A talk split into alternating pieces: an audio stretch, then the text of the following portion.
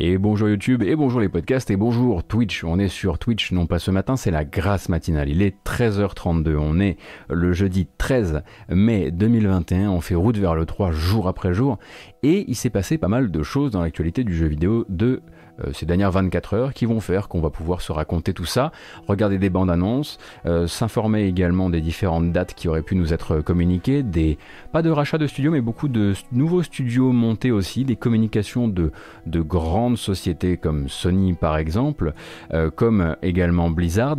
On discutera aussi un petit peu de résultats financiers parce que beaucoup de résultats financiers sont tombés aujourd'hui, mais on les, on les analysera vraiment que demain avec Oscar Le Maire. Ceux de Sega, ceux de Square Enix, ceux de Konami, il y en a eu beaucoup, beaucoup, beaucoup, et même ceux de Capcom pour les million sellers. Mais nous, on a largement de quoi faire. Je vous ai remis tous les jeux indés qu'on n'a pas pu traiter hier en plus de ça, donc on devrait être plutôt à l'aise. Et on va commencer avec une bande-annonce. Ah, ça fait longtemps. Et une bande-annonce cette fois-ci pas en full euh, computer graphics, mais utilisée, enfin en tout cas fabriquée avec le moteur du jeu ou quasiment. Euh, il s'agit donc de la nouvelle bande-annonce Trial by Fire pour Total War Warhammer 3.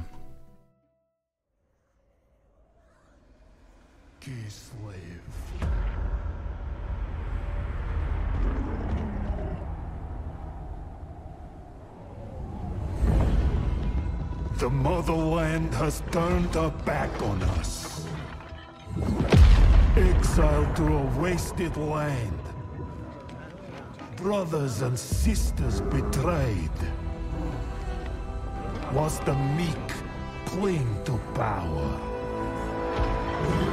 Is it just?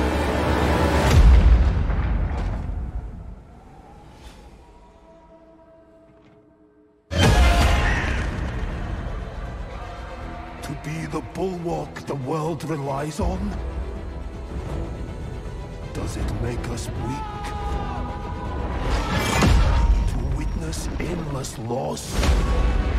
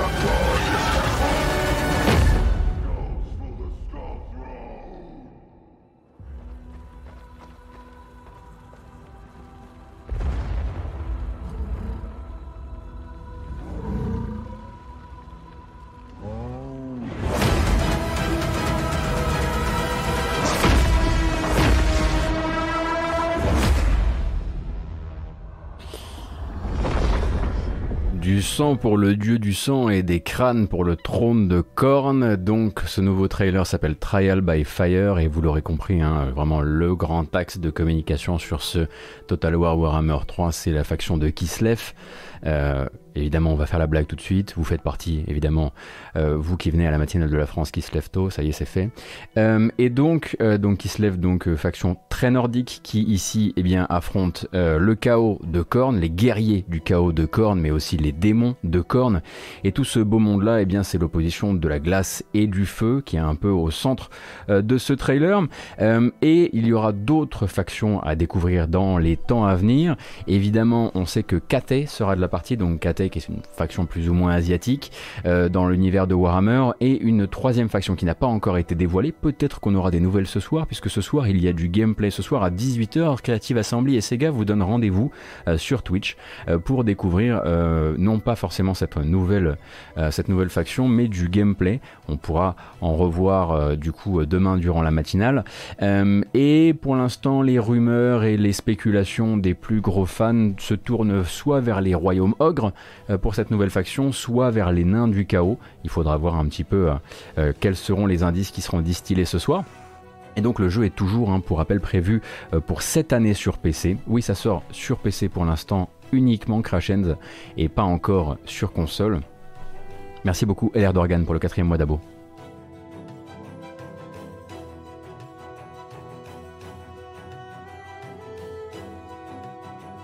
Et on aura l'occasion de reparler hein, de The Creative Assembly tout à l'heure, mais on aurait pu aussi se dire que euh, bah, que ce trailer-là était pas le bon et qu'on aurait pu en regarder un autre, un autre ce matin ou une autre vidéo. Euh, ça s'accélère hein, évidemment du côté de chez Sony et du côté de Ratchet Clank Rift Apart, euh, qui euh, s'est remontré dans une nouvelle vidéo sur la chaîne YouTube PlayStation Access. Et sur cette vidéo, eh bien, vous aurez, bon, c'est encore du gameplay commenté, mais vous en avez quand même pour 15 minutes en tout et pour tout, qui vont revenir sur les spécificités de cet épisode par rapport à un autre, principalement sur le fait qu'il est quand même euh, beaucoup plus beau. J'ai dit ce matin, c'est normal, c'est une déformation professionnelle. On va regarder un petit peu de tout ça, je vais baisser le son parce que ça discute, et puis, euh, et puis moi je vous donnerai les infos qui comptent.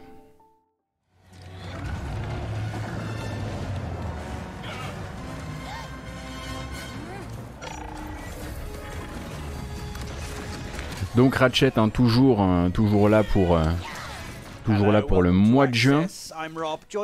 Bonjour Rob. Et donc dans cette vidéo, eh bien que vous pourrez euh, consulter, comme je le disais, sur la chaîne PlayStation Access, eh bien vous pourrez retrouver euh, une démonstration euh, de gameplay avec de l'exploration, avec de l'action, avec ce fameux grappin dimensionnel qui permet de choper des petites, de choper des petits nœuds dimensionnels pour passer d'une d'une dimension à l'autre. Et alors attention, un hein, gameplay, eh bah, évidemment PS5 puisque c'est un jeu PS5, mais gameplay encore une fois calé avec la réglette sur 4K, c'est-à-dire que ce n'est pas euh, ce qu'on aurait pu espérer, à savoir cette fameuse démonstration de gameplay avec la réglette calée sur performance. On aurait préféré effectivement avoir, enfin on préférerait d'ici la sortie pouvoir voir de quoi le jeu a l'air et comment il tourne euh, s'il vise les 60 fps plutôt que la 4K. Euh, pour l'instant, c'est pas encore le cas et pour l'instant, ils essaient vraiment de mettre le paquet sur la partie qualité visuelle euh, et c'est ça qu'ils sont en train de faire pour l'instant. Et donc la vidéo va tout vous vous raconter que ce soit que ce soit les fonctionnalités spéciales liées à la PS5, donc fonctionnalités liées à la DualSense, au ressenti des, des vibrations, tout comme d'ailleurs aux gâchettes adaptatives qui vont normalement devenir euh, interpréter différents signaux que vous enverront les armes, puisque Ratchet Clank oblige et Insomniac oblige, les armes loufoques sont euh, forcément de la partie.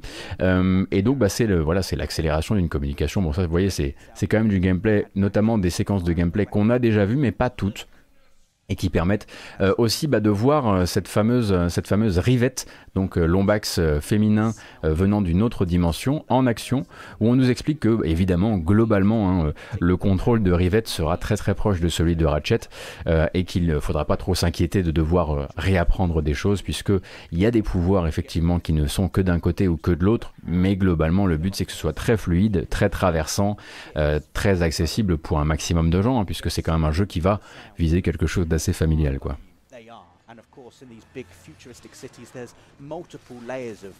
Ils n'ont pas, je crois, communiqué sur la durée de vie. Je pense pas que ce soit encore le moment euh, vache euh, pour ça.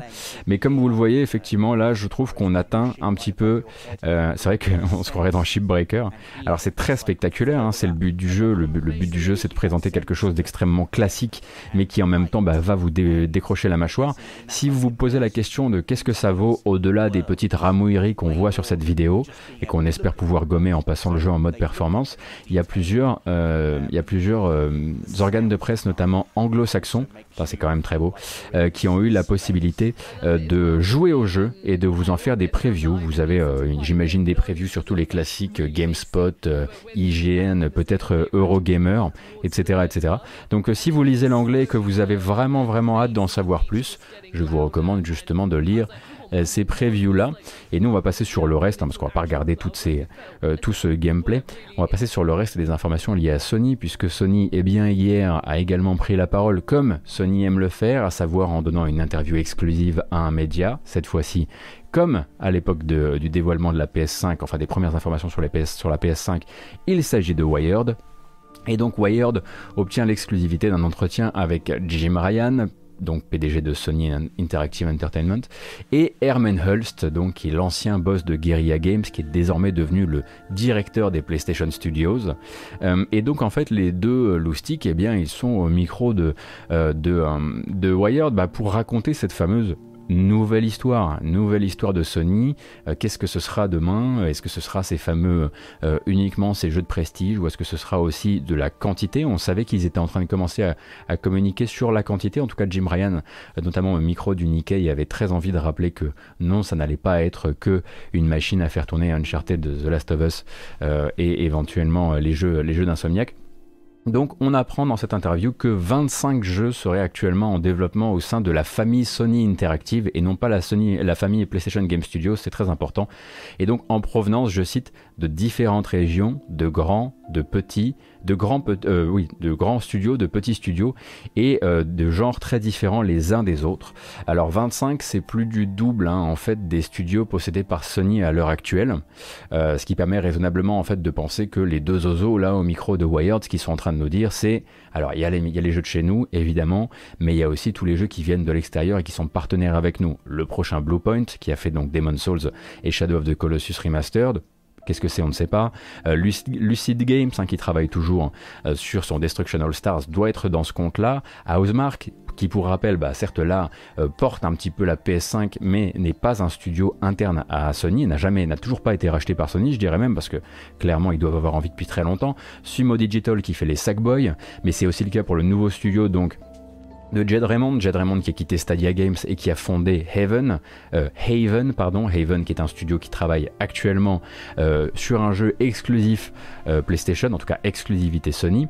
Et puis dans ce compte-là, on doit aussi pouvoir ramener Firewalk Studio. Firewalk Studio, on en a parlé il y a peut-être deux semaines. C'est les anciens de, de Bungie qui sont donc sur un triple A multijoueur en exclusivité pour le compte de Sony. Et on rajoute là-dedans tous ceux qu'on connaît, euh, Ratchet qui est quand même dans ce compte-là, Horizon, euh, Horizon Forbidden West, euh, Grand Turismo 7 qui attendra lui 2022, le prochain God of War, ainsi que très probablement le remake euh, de The Last of Us dont on pense connaître l'existence depuis une enquête euh, euh, de, Jason Schreier de chez Bloomberg et peut-être aussi le nouveau jeu de Ben Studio, les développeurs de Days Gone dont on parlait justement hier pour dire que bah voilà ils étaient a priori avant-hier pardon pour dire que justement ils étaient en train de réarmer un peu le studio pour repartir sur une nouvelle prod. Alors je vous fais pas le compte comme ça, mais globalement, on comprend rapidement comment, en ramenant tous les studios un peu partenaire, on peut atteindre assez facilement, on va dire, euh, ce compte de 25 jeux, surtout si on parle du principe qu'il y aura aussi des plus petits jeux, des expériences qui vont euh, qu'on va vous dévoiler un jour et que vous aurez fini le surlendemain, mais qui feront partie euh, après-demain de l'ADN, on va dire, de marque de Sony. Alors dans cette interview euh, donnée à Wired par euh, Herman Holst et Jim Ryan, on a quelques petites euh, pépites d'informations qui sont importantes pour nous. Enfin, importantes oui et non. Déjà, Ember Studios, les créateurs de Kena Bridge of Spirit, qui pour rappel ne peut pas être considéré vraiment comme un jeu, comment dire, de la famille PlayStation, puisqu'il est sort également sur PC, eh bien eux travaillent évidemment sur la fin de prod de Kena Bridge of Spirit, mais sont déjà au travail sur leur prochain projet, euh, qui est abordé dans cette interview et qui devrait, bon, ça c'est le truc assez classique pour dire que ce sera très probablement un partenariat un petit peu plus resserré, qui devrait en fait être construit dès le départ pour utiliser au maximum les fonctionnalités de la console et notamment les fonctionnalités DualSense euh, de la manette. Donc Ember Studio, il y a une équipe, le gros de l'équipe est en train de terminer Kena, pendant qu'une petite équipe commence déjà à préparer l'après, un après qui semble être très proche de la PS5 d'une manière ou d'une autre. Est-ce que c'est voué à sortir après après-demain sur PC peut-être, d'autant que euh, Sony ouvre quand même doucement la porte vers le PC, doucement mais sûrement. Euh, et quand on parle de God of War, il y a un truc assez rigolo, enfin c'est pas rigolo, mais c'est pour revenir sur un truc qu'on s'est déjà beaucoup dit ici. Euh, quand Jim Ryan prononce Horizon Forbidden West, il rappelle que c'est un jeu de cette année.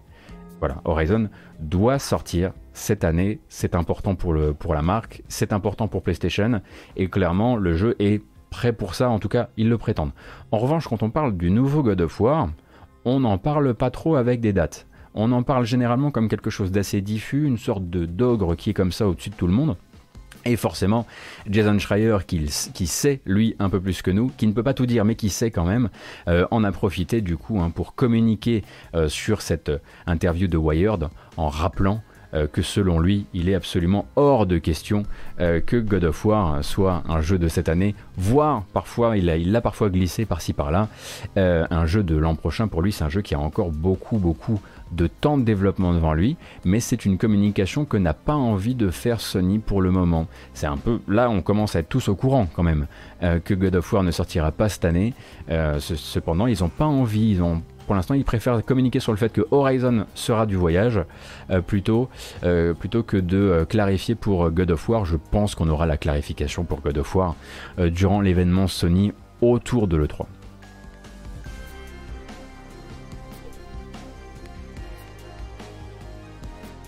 Je les vois bien du coup montrer un tout petit teaser, une nouvelle date et passer à la suite. Ça sent le jeu effectivement annoncé trop tôt. Ouais. Bah c'est ce que Schreier disait beaucoup à propos de, à propos de God of War. Alors évidemment, là-dedans, hein, dans ce compte-là, ça rajoute pas tous ces petits indés que vous voyez régulièrement mis en avant par Sony euh, autour de leur jeu un petit peu flagship. Euh, on pense euh, bah, Solar Ash Kingdom, enfin Solar Ash maintenant qui va sortir cet été, ou ce genre de choses, ça, ça ne fait pas partie des 25 dont on est en train de parler actuellement.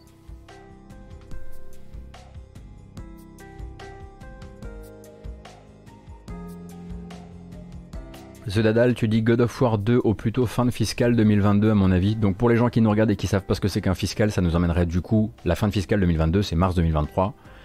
Ça sent, je le sentirais moins un peu comme ça, ouais. En même temps, il a été annoncé sur un fond noir, une voix off de. de, et oui, oui, oui, effectivement. c'est tout ce qu'on a eu, ouais, c'est clair. Non, mais ça disait effectivement, on a, on a encore rien commencé, mais on est très chaud, quoi. Il n'y avait pas de date, non, mais en gros, il était, euh, signifié comme étant un jeu qui était dans l'univers 2021 de Sony. Je comprends difficilement ce God of War tardif, la structure du précédent appelait clairement une suite rapide. En fait, je me demande si Santa Monica s'est pas retrouvé à devoir filer des coups de main euh, un peu fort, un peu plus fort que ce qu'on imagine sur certains projets. Euh, certains projets, récents de Sony qui auraient pu être très consommateurs en technique et qui auraient pu peut-être ralentir un peu tout ça. Oui, c'était effectivement une communication plutôt euh, de, type euh, si vous achetez une PS5, n'oubliez pas, un jour il y aura le nouveau God of War dessus. Oui, bah oui, bien sûr. Mais en même temps, vu l'accueil critique qu'a reçu le jeu et, le nombre de prix qu'il a raflé, c'est le, voilà, le but c'est juste de le dire. Un jour, ce sera là. Donc, euh, donc voilà pour cette, euh, euh, communication. Communication que vous pourriez éventuellement consommer dos à dos avec une autre. que, on va pas, va pas s'étendre sur le sujet, mais je vous communiquer un petit peu les spécificités techniques euh, de la version, PS, euh, PC pardon, de Days Gone, euh, pas plus tard qu'il y a deux jours il me semble, eh bien chez GameSpot, sur la chaîne YouTube de GameSpot, vous avez désormais 28 minutes de gameplay de Days Gone PC à vous mettre sous la dent pour voir un petit peu comment ça tourne déjà avec la machine qu'ils ont, là en l'occurrence c'est de la 4K qui vous montre avec la machine qu'ils ont sous la main, voir un petit peu voilà la tronche du jeu aussi, ça donne ça hein, pour référence. Alors, on va se trouver un peu de... Voilà.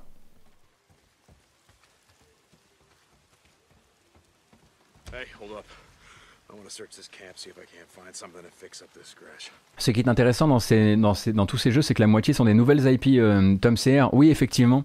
Euh, après, euh, je pense que ça doit être assez facile, là, si on refait notre compte, de, de, réussir à lister une douzaine de studios partenaires qui, comment dire, qui nous permettraient, qui seraient sur des nouvelles IP. Déjà Ben Studio, Firewalk, Haven, on en a déjà trois. On peut partir du principe que euh, euh, Housemark est déjà sur un autre projet et du coup ils vont le garder là-dedans, on est à 4. Ça monte très très vite en fait, hein. tu t'en rends compte à partir du moment où tu regardes aussi les, les partenaires un peu extérieurs, Sumo Digital comme je le disais tout à l'heure, etc. etc. Donc voilà, maintenant vous aurez un Days Gone qui tourne et ça va vous changer.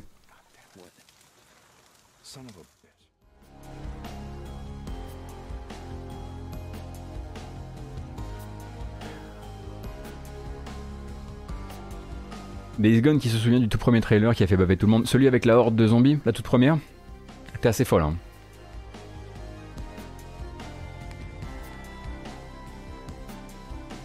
Mais c'est vrai qu'elle était assez folle. Après, moi j'ai pas fait le jeu derrière, donc je serais bien normal de vous dire à quel point j'ai été déçu, j'ai pas fait le jeu derrière.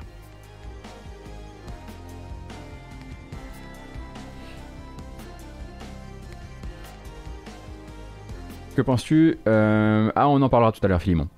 Euh, ce sera en toute fin de, en toute fin news. Euh, mais on parlera effectivement de Xbox et de Tencent.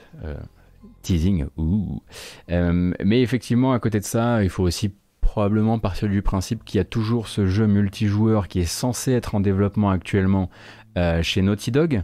Naughty Dog qui aurait donc récupéré le, récupéré le remake The Last of Us, qui était pendant un temps euh, géré par, euh, euh, Image Bidule, là, je sais plus exactement quoi. Mais il y aurait aussi un Uncharted qui serait toujours en pré-prod sans qu'on sache exactement à qui il a été filé. Donc ça, on peut évidemment pas les mettre dans les nouvelles, les nouvelles licences. Mais il y a toujours effectivement chez Naughty Dog cette idée d'un jeu multijoueur qui serait du coup une nouvelle licence.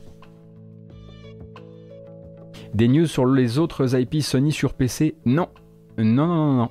Euh, aucune info euh, pour le moment euh, sur les prochaines à attendre magazine. Ils sont très secrets sur le sujet. Évidemment, tout le monde attend la même chose, mais il va falloir, être, va falloir se montrer patient. cependant, d'ailleurs, je tenais à vous rappeler que vous n'avez plus que quelques jours pour récupérer Horizon Zero Dawn, la complete collection, via le. C'est comment déjà? C'est pas jour de play, c'est. enfin bref, le truc qui vous offre Horizon, il vous suffit simplement d'avoir un compte PlayStation Network pour, pour, vous, pour vous faire offrir Horizon Days of Play. A play at Home, joli renard, merci beaucoup. Avec toute leur nomenclature, je mettais voilà, le Play at Home. Vous avez encore quelques jours pour vous procurer le jeu de manière complètement gratuite. Et ce, même si vous n'êtes pas abonné PlayStation Plus.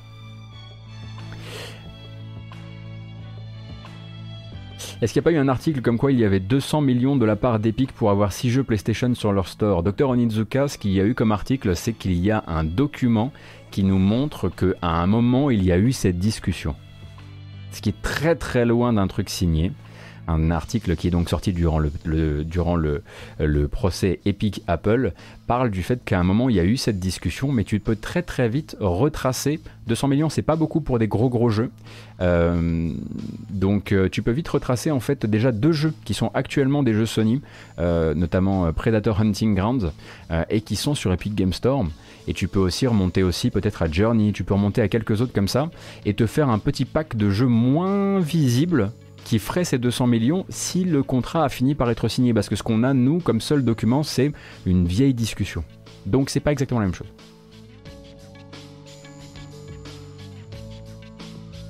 D'ailleurs, le procès Epic Apple, ça a donné quoi? Oh là là, on est, vous savez qu'on est, on est seulement à la moitié de la deuxième semaine de procès sur 3 minimum. Euh, on fera un point demain. On fera un point demain sur euh, Epic Apple. Je vous raconterai les derniers, euh, les derniers, euh, les derniers rebondissements de l'affaire. Allez, on continue, nous. On, continue du coup.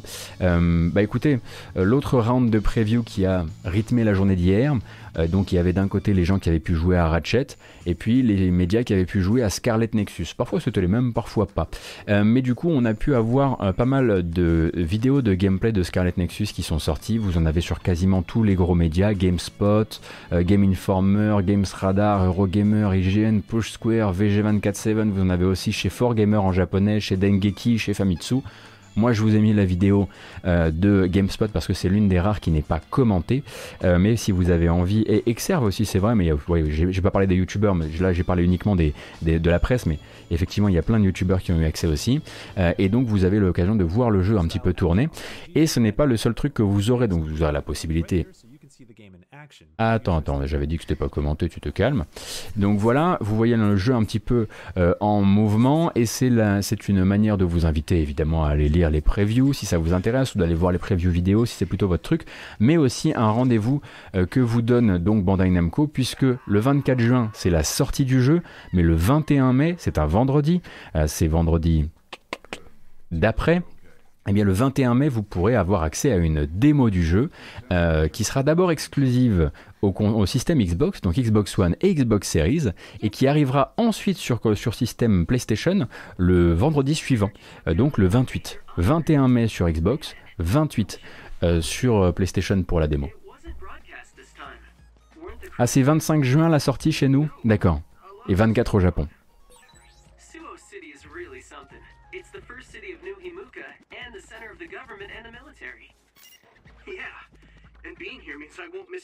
Bah pour la démo, il n'y a pas trop de version PC. Je dois vous dire que, en tout cas, il n'y a pas de communication qui soit liée à ça.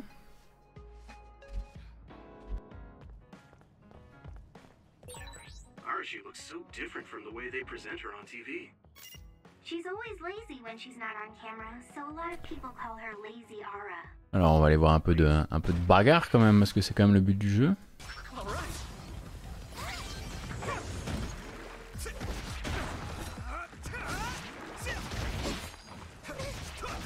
Et donc, euh, globalement, si j'ai si bien compris, vous m'arrêtez si je me trompe parce que je me suis pas encore penché justement sur le contenu des previews, mais pour l'instant, il y aurait plutôt des gens qui seraient agréablement surpris par la, formule action RPG euh, adoptée euh, par le jeu, c'est ça?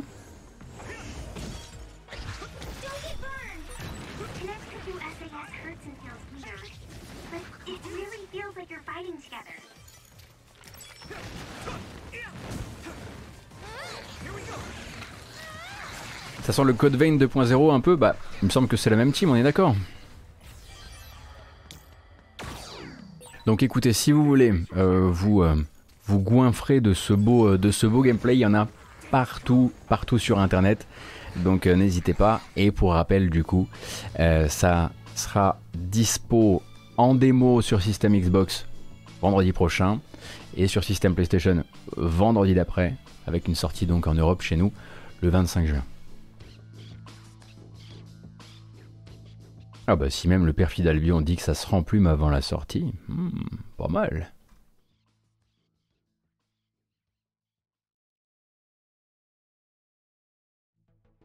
Oui, effectivement, hein, Code Vein euh, euh, a peut-être filé une partie de son esthétique, mais a priori, les, systèmes de combat sont pas vraiment euh, dans la même optique, en tout cas dans la même optique d'exigence, si j'ai bien compris.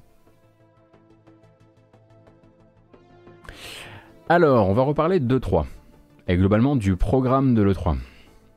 Bah si, bah si, si, bah si, ça devait arriver. Hein.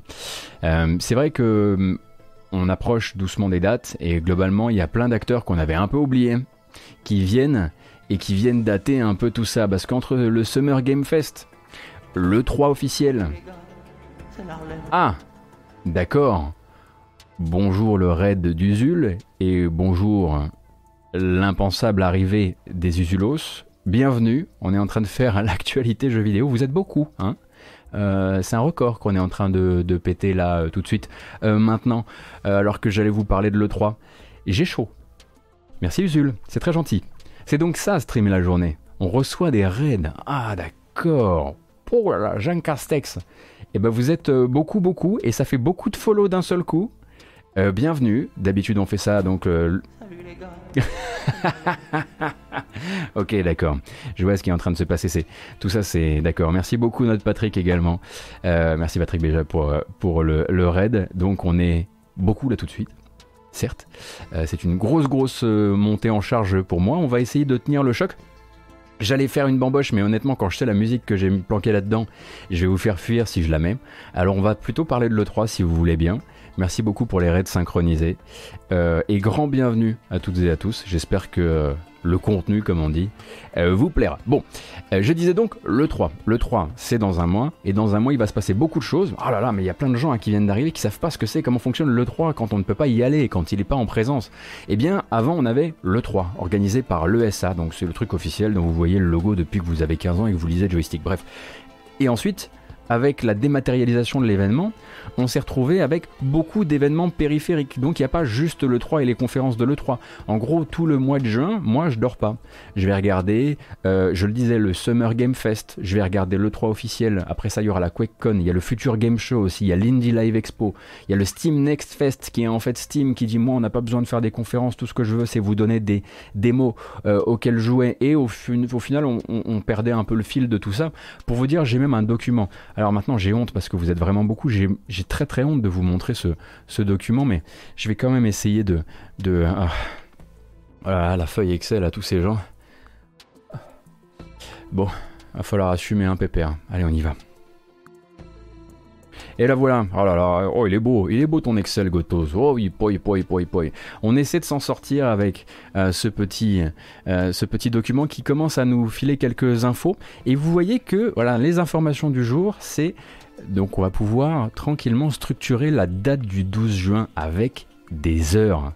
Mais genre maintenant on a des heures, parce que là pendant tout ce temps, on a mis tellement de temps à avoir vraiment des informations claires à ce sujet. Euh, donc le Guerilla Collective, qu'on avait complètement oublié hein, pendant que tous les autres annonçaient leur truc, bah Guerilla Collective ils, nous font ils vont nous faire une fleur cette année. Ils sont hyper sympas. Euh, ils se sont dit, vous savez quoi? Avant on vous a fait genre 3 jours de Guerilla Collective. Là, on comprend que vous êtes un peu top deck, un peu fatigué on vous fait que deux jours. Et en plus de ça, on va directement se mettre en connexion avec le Wholesome Direct, qui était un direct qui était spécialisé dans les petits jeux un peu doux et un peu zen. Et on va se mettre bout à bout entre les deux conférences, comme ça, ça vous fera moins de travail. Il vous suffira de rester sur Twitch en fait. Donc merci hein, d'avoir euh, fait ce travail pour nous. Donc vous aurez deux guérillas collectives. Ici un premier le 5 juin à 17h. Alors ce sera donc de 17h à 19h et ensuite de 10 à 19h vous aurez les présentations et les prises de parole du collectif Black Voices in Gaming et vous aurez donc le deuxième épisode du Guerilla Collective le 12 juin, qui sera en fait l'un des premiers événements de votre journée E3 du 12 juin. Euh, donc qui commencera à 17h. À 19h, on aura le Wholesome Direct. Et à 21h, on aura le Ubi Forward. Donc ça vous fait déjà une bonne petite, euh, voilà, une bonne petite journée. Il va falloir faire du café. Moi j'ai déjà le mien, je le réchaufferai à ce moment-là. Cependant, une information quand même, le Wholesome Direct, c'est très mignon, comme dit comme ça, on se dit, voilà, ça va être tout doux, euh, tout chill, etc. Le Wholesome Direct, ça a quoi? Maximum, ça fait deux heures. Sachez que pendant ce direct, on est censé vous découvrir 75 jeux. moi, je suis désolé, hein.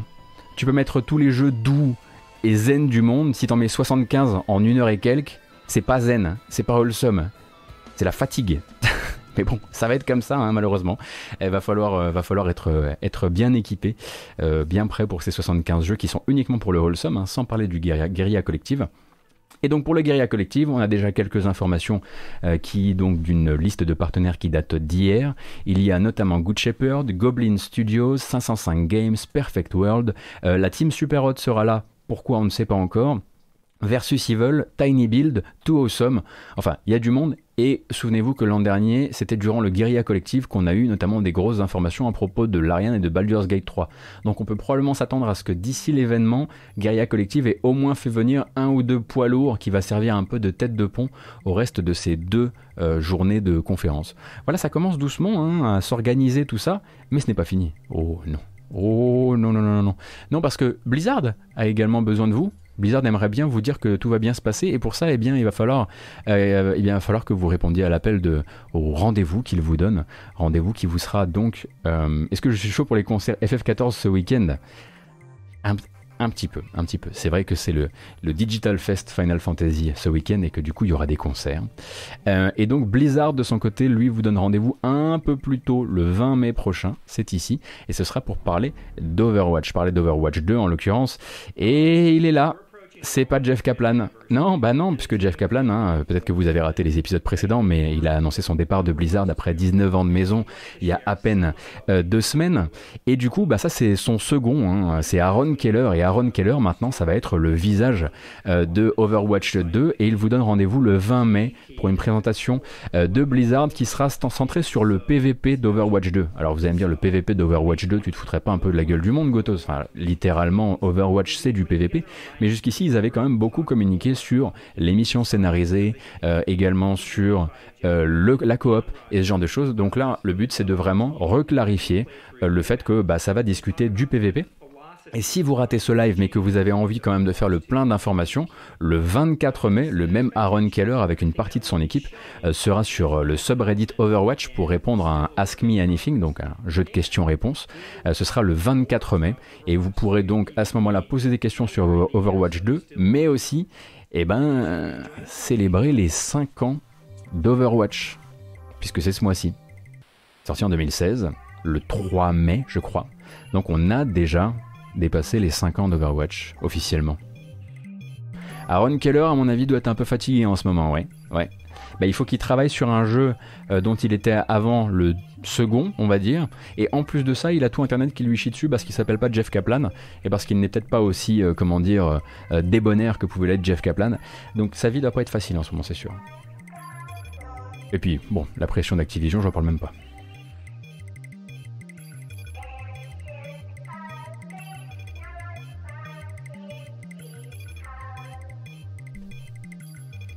Ça manque effectivement le, This is Jeff from the Overwatch team. Ça, c'est sûr que c'était un peu, un peu signature, quoi.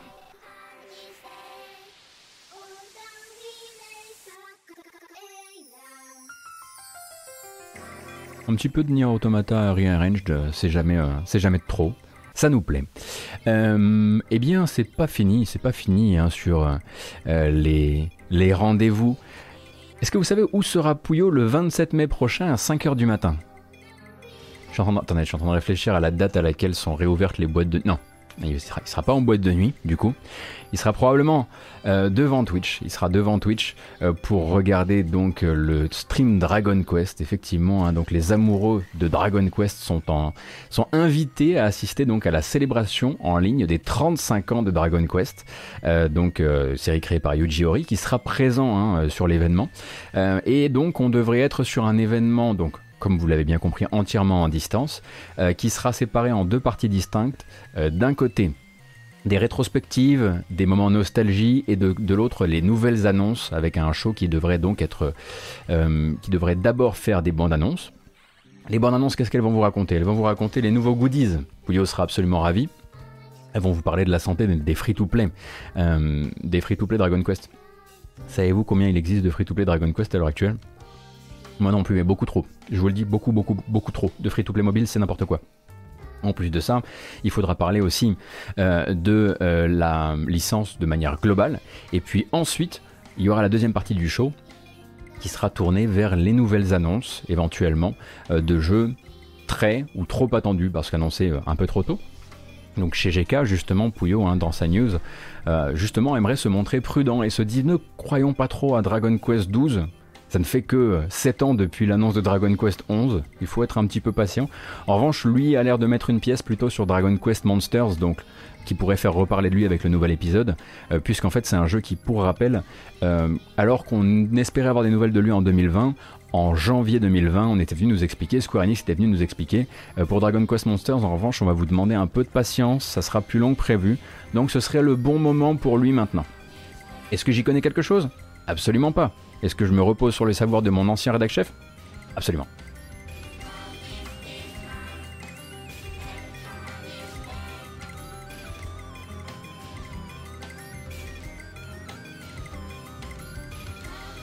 Hmm. Ouais, ouais, ouais. Un peu agro la musique là. Un peu agro. On va plutôt s'écouter ce petit morceau de gris.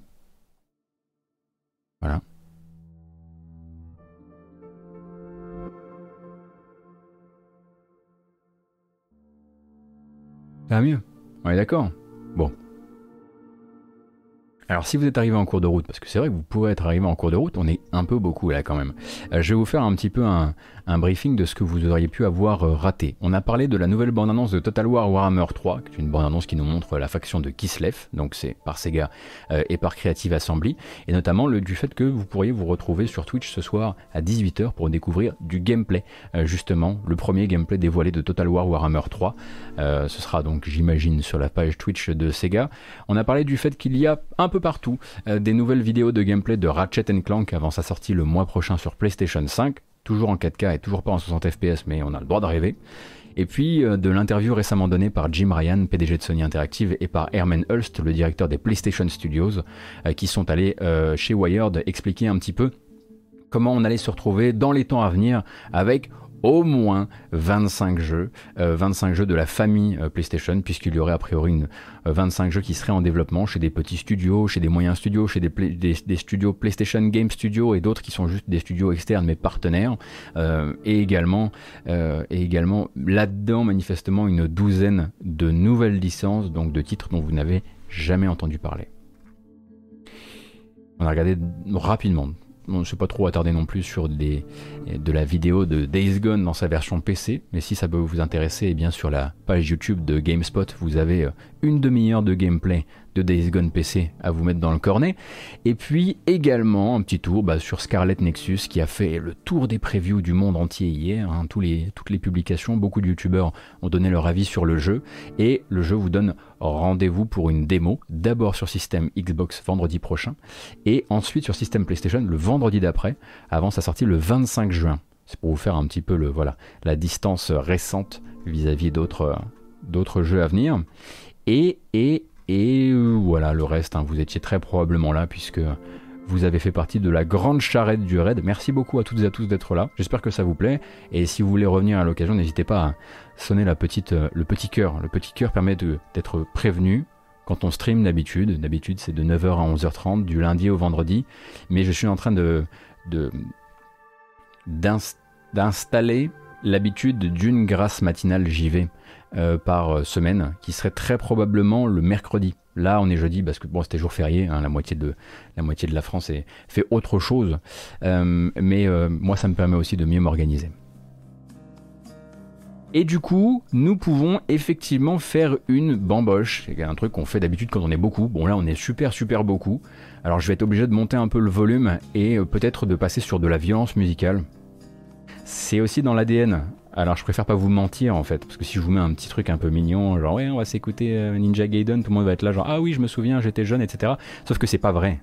Quand on vient le matin, on sait pas à quoi on s'attend quand on vient ici. Donc je préfère y aller franco. Voilà. On y va? Ok, vous êtes combien? Ouais 1843. C'est pas mal hein, quand même. Mm, mm. C'est pas rien, c'est pas trois personnes. Mm,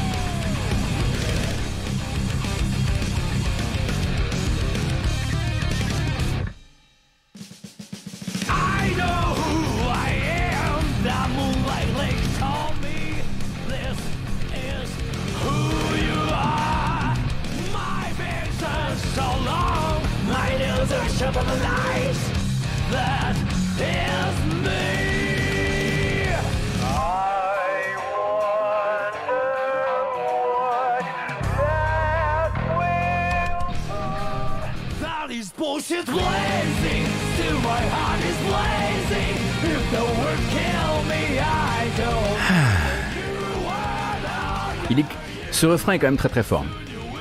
Il est bien fait. Donc ça c'est un morceau qui existe depuis bien avant que moi je vous parle euh, de Guilty Gear Strive. C'est peut-être le premier truc qui a été dévoilé à propos du jeu, j'ai l'impression. Donc c'est son thème principal, Smell of the Game.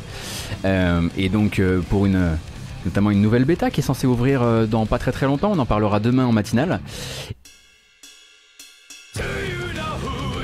Et on va se calmer quand même.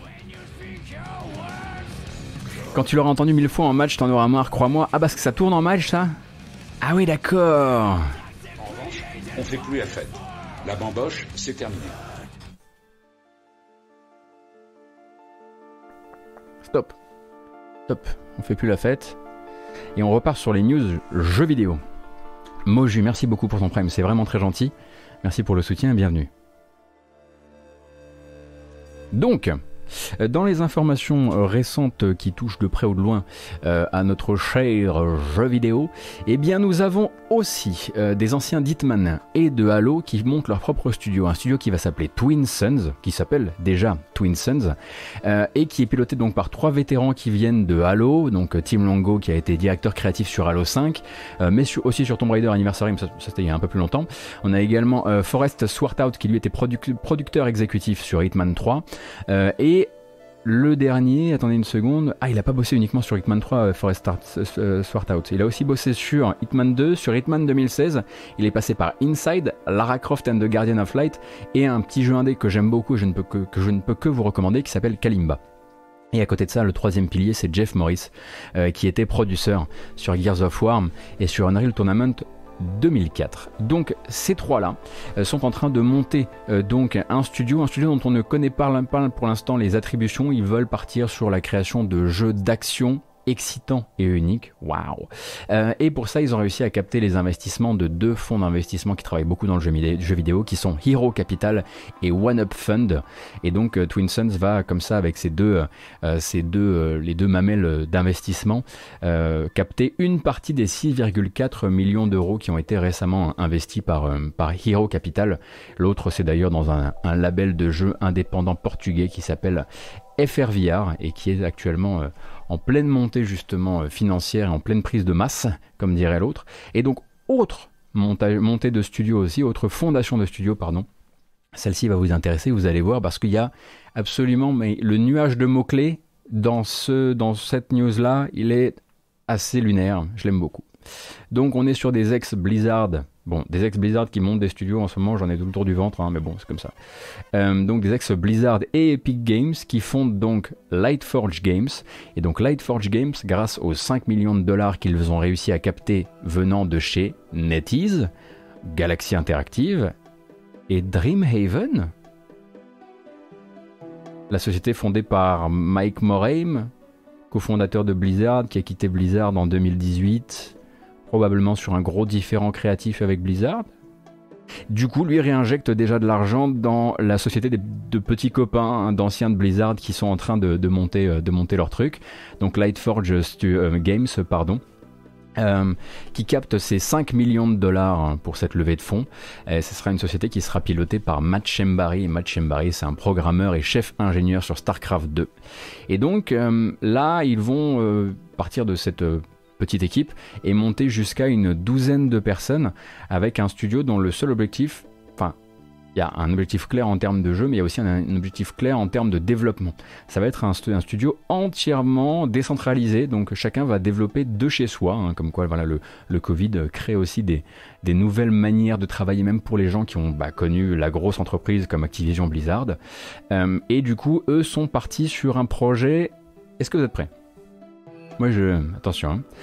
il faut pas s'arrêter à chaque. Si vous vous arrêtez à chaque mot pour vous énerver, vous allez être trop énervé. Alors, il faut que vous preniez la phrase en intégralité et ensuite on la laissera descendre. Ok? Donc, ils veulent partir sur un jeu multijoueur avec une grosse dimension sociale. En 2021, qui ne le veut pas, certes. Qui doit utiliser des influences venant de Minecraft et Roblox pour créer une nouvelle manière de jouer ensemble à des RPG sur table. On prend le temps, on déglutit, on boit un verre d'eau, on réfléchit à ce que ça pouvait vouloir dire avant de s'énerver,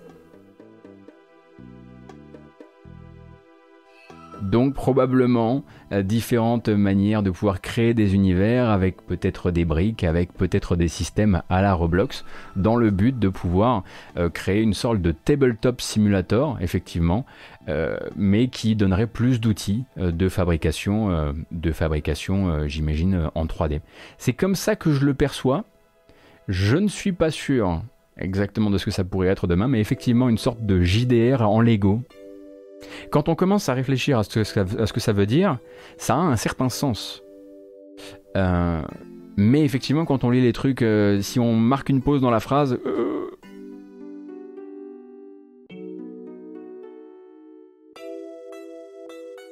et ça s'appelle Deathloop. Ne soyez pas méchant avec Deathloop, vous allez voir quand ça sortira. Moi j'y crois.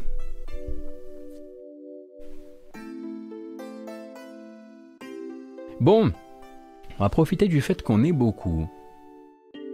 Bon, c'était sur mon filage, hein, je, je, change pas ma, manière de traiter l'actualité. Mais on va faire un. Par l'intermédiaire d'un média qui a décidé de le faire, on va pouvoir faire un premier point sur euh, Ubisoft. Quelques mois après le grand crash estival 2020, euh, peut-être un rappel des faits. Donc, euh, une période donc de libération de la parole, notamment au sein des studios Ubisoft, qui nous a amené donc à découvrir toute une culture d'entreprise, enfin en tout cas à la découvrir, à ce qu'elle soit mise vraiment sur le devant de la scène, une culture d'entreprise euh, particulièrement machiste, avec euh, du harcèlement, qu'il soit moral euh, ou sexuel, et tout un système, hein, on l'avait appris l'été dernier par les enquêtes notamment de Libération, mais aussi de Numérama, un système où les services RH avaient plus pris l'habitude de protéger les talents, que de protéger les employés, avec beaucoup de plaintes qui remontaient, mais qui redescendaient jamais. Euh, et globalement, eh il y a eu une sorte d'explosion comme ça hein, aux alentours de juillet 2020, euh, qui a donc conduit à euh, des prises de décision nécessaires et rapides de la part d'Ubisoft, puisqu'il y avait des mises en cause très très claires avec des noms qui étaient sortis et des noms de gens dont il était connu dans l'industrie que Ubisoft avait l'habitude de les prendre quand ils causaient trop de problèmes à un endroit, de les poser ailleurs, et d'attendre qu'ils causent trop de problèmes à cet endroit pour aller les, poser ailleurs, etc., etc. Les fameux talents, notamment les talents du pôle, euh, du pôle éditorial d'Ubisoft, euh, qu'on considère en tout cas que beaucoup euh, d'employés et de témoins interrogés par ces médias-là étaient donc des talents qui étaient protéger. Voilà, protéger c'est le terme, c'est vraiment le terme euh, le, plus, euh, le plus important. Et bien forcément, il y a eu pas mal de choses qui se sont passées depuis. Hein. On a eu, euh, vous le savez, donc quelques destitutions un peu symboliques quand même, et très fortes. Serge Ascoët, Tommy François, Yanis Mala, donc qui était directeur de Ubisoft Montréal, ainsi que la DRH historique Cécile Cornet, qui était en tout cas pointée par les enquêtes comme étant une, des sources justement de ce système de protection des talents au détriment euh, de la sécurité et de la santé mentale des employés. Bref, tous ces gens-là ont bougé, mais ensuite, qu'est-ce qui s'est passé?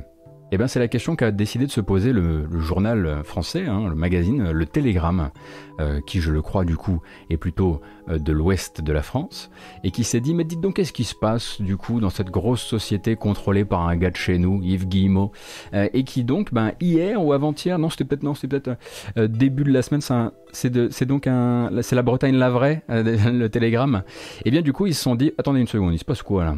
Eh bien, on va tout faire. ce qu'on va faire, c'est qu'on va d'abord faire une petite news pour réexpliquer ce qui s'est passé il y a un an, et puis ensuite, eh bien, on va vous faire un article qui est payant d'ailleurs sur leur site, euh, où on est allé discuter, discuter avec des témoins, et ces témoins-là hein, euh, ont l'air d'être donc euh, principalement des responsables, comment dire, des représentants du personnel d'Ubisoft, qui vont nous apporter quelques éclaircissements sur ce qu'il se passe actuellement et sur ce que pensent actuellement les employés et les représentants du personnel de la manière dont ça réagit en interne chez Ubisoft, non pas un an après, parce qu'on n'est pas encore en juillet, mais neuf mois après, qu'est-ce qui a changé? Qu'est-ce qui va trop doucement et qu'est-ce qui va euh, peut-être trop vite aussi. Et du coup, première information, il semblerait selon le Télégramme euh, qu'on soit à quelques jours en fait de euh, la mise en route très officielle d'une action en justice qui serait en gros piloté par le syndicat solidaire informatique qui avait donc procédé à un appel à témoins en octobre 2020 et on se dirigerait a priori sur une action en justice qui pourrait être euh, voilà qui pourrait être mise en, route et, révélée publiquement euh, dans les semaines à venir. Donc action en justice recours collectif mais je pensais pensais pas qu'on pouvait en faire en France des recours collectifs. Alors je sais pas exactement de quoi il retourne mais donc avec euh, donc pour des faits de harcèlement évidemment, mais aussi pour un manquement à la préservation du bien-être des employés et du cadre de travail. Euh, en prenant en compte ce qui a été mis en place depuis et ce qui n'a pas été mis en place depuis. Bref, euh, on rappelle donc que le magazine le rappelle, et donc on va le, rappeler aussi, euh, que lors de l'audit interne, c'est un quart des salariés qui s'étaient dit, soit, qui s'était dit, pardon, soit directement victime d'inconduite, soit témoin d'inconduite, et dans ce quart des salariés-là, 34% de ces mêmes personnes avaient confirmé ne pas se sentir soutenues ou protégées par la direction.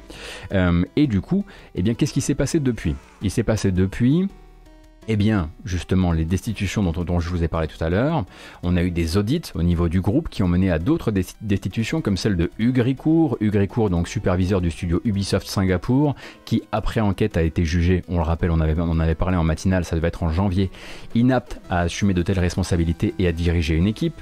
Euh, il y avait eu la mise en place d'une plateforme anonymisée pour recueillir les témoignages.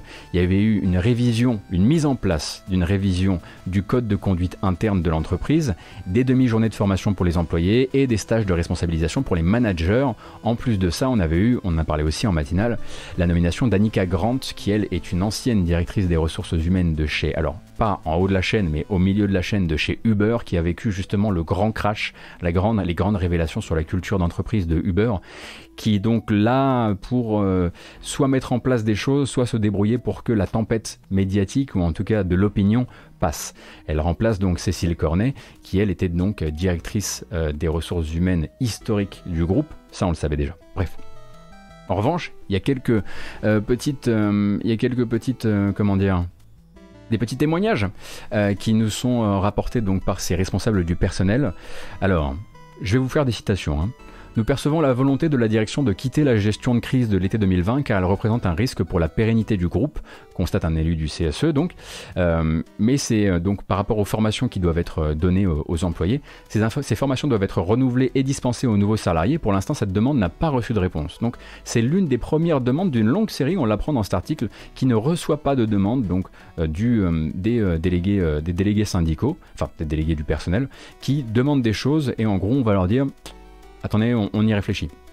En gros, euh, on va aussi nous expliquer dans ce même article que certes Cécile Cornet n'est plus en poste, mais qu'en l'occurrence, on est toujours sur un pôle RH au global qui contient des gens qui se sont rendus coupable, en tout cas selon ces mêmes témoins, eh bien de ne pas avoir protégé les employés et d'avoir dissimulé des accusations. Pour eux, en fait, il y avait certes la tête de l'hydre des RH de Ubisoft, si on peut dire ça comme ça, mais il reste des gens plus bas dans la pile qui ont dissimulé des preuves, qui ont dissimulé des, euh, euh, des témoignages et qui ces personnes-là n'ont pas du tout été inquiétées. Euh, on nous parle aussi de cette fameuse rémunération des managers. Souvenez-vous, c'était un truc qu'Ubisoft avait mis très très en avant, très très vite dans cette affaire. Euh, donc la rémunération des managers devait être en fait liée à leur gestion des sujets euh, de la diversité, de l'inclusion, de la non-toxicité au travail, etc., etc. Vous vous souvenez de ça peut-être? C'était vraiment un des premiers trucs, genre on va leur mettre une carotte financière, ça va marcher. Eh ben, les mêmes témoins nous disent, pour l'instant, on ne voit pas ces objectifs dans les procédures de recrutement ou dans les négociations annuelles d'augmentation. Et il y a déjà eu pas mal d'augmentations justement qui ont été renégociées euh, depuis. Donc c'est encore un truc qui a été annoncé mais qui n'avance pas à la vitesse où ça devrait. Et forcément, bah euh, voilà, les mêmes témoignages de ces responsables du personnel, euh, quand ils voient que Hugues Ricourt se voit retirer le contrôle de Ubisoft Singapour alors qu'il est jugé donc inapte à gérer un studio et une équipe, mais qui reste dans le groupe et qu'il est juste replacé à un endroit toujours cadre mais sans une équipe sous lui, ils sont un petit peu tendus, quoi. Hein, ils, disent que c'est pas vraiment le genre de signe qu'ils espéraient avoir. Ça, ça c'était, c'était pas, c'était pas du tout euh, euh, privé. Hein. C'est connu que Hugues Récourt est resté dans le groupe, qu'il a simplement été mis ailleurs. Euh, donc forcément, ils voient pas forcément une, comment dire, un très très bon signe à ça. Tout comme d'ailleurs, ils ne voient pas un bon signe au fait que, au moment où on accusait Ubisoft en gros de gérer sa société de 20 000 personnes comme une famille et de dire bon voilà, ces trucs-là, ça reste dans la famille, etc. Quand Yanis Mala s'en va et quitte la direction de Ubisoft Montréal, qui ont mis à la place le cousin d'Yves Guillemot euh, qui s'appelle Christophe de Rennes. Et il semblerait que, en fait, depuis que Christophe de Rennes est arrivé au contrôle de Ubi Montréal, non seulement il n'y a pas grand chose qui ait changé, toujours selon ses témoignages, mais en plus de ça, on aurait de nouveaux faits de harcèlement qui auraient été constatés et commis, et en plus euh, des manques de sanctions, qui n'auraient pas, il n'y aurait pas eu de sanctions à ce moment-là depuis, euh, alors que les affaires ont déjà, déjà éclaté. En plus de ça, et ça c'est peut-être le plus difficile parce que c'est une phrase qui est très choc, je trouve, mais en même temps, le journal n'éclaire pas euh, tout ceci. Et ça mériterait un article rien que pour lui. Je vous le lis comme je l'ai écrit, en gros il se murmurait que ceux qui ont parlé et dont on a pu identifier l'identité, donc ceux qui ont parlé à la presse la dernière, euh, l'année dernière, pardon, auraient été mis sur la touche vers décembre 2020, manifestement chez Ubi Montréal, sans qu'on sache trop ce que ça veut dire mis sur la touche dans le contexte de l'article. Mais il y aurait donc eu des espèces de sanctions, des espèces de mises au placard sur des gens dont on aurait constaté qu'ils avaient parlé à la presse. Ce qui me semble pas être tout à fait ce qu'on attendait d'Ubisoft euh, pour euh, sa sortie de cette, euh, de cette très grosse crise.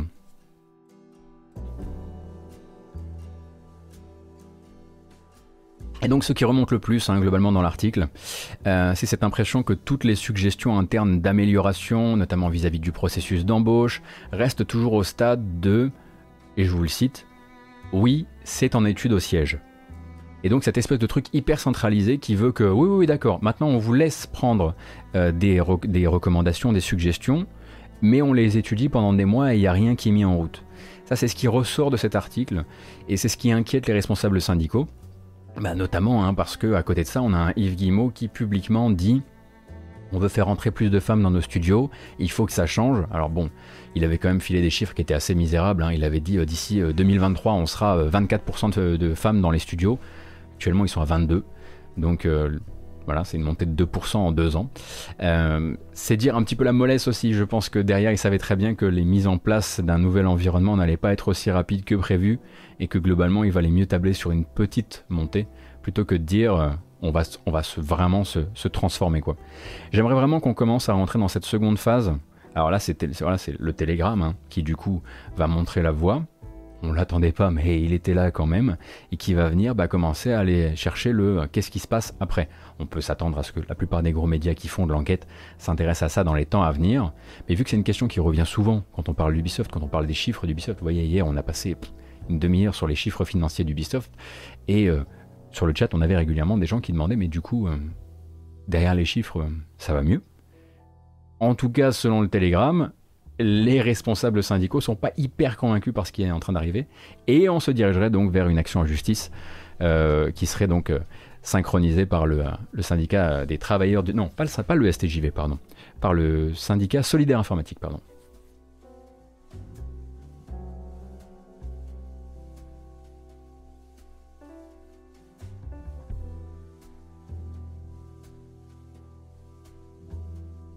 Voilà On aurait dû mettre une bamboche après ça, les enfants, hein, parce que euh, ça va pas nous, ça va pas nous aider, ça.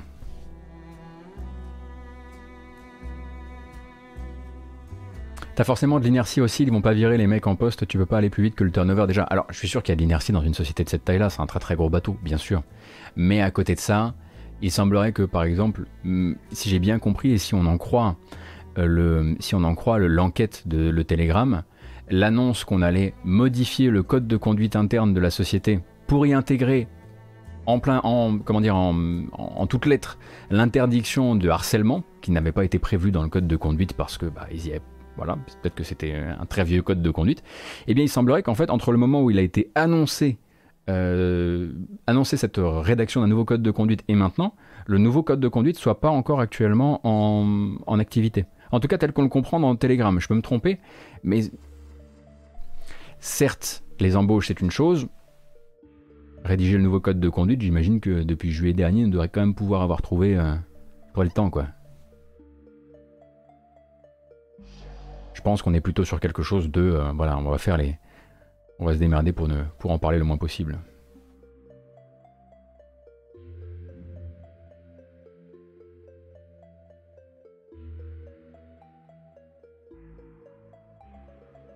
Ah bah c'est sûr, Anne-Cécile 75007, euh, bonjour d'ailleurs.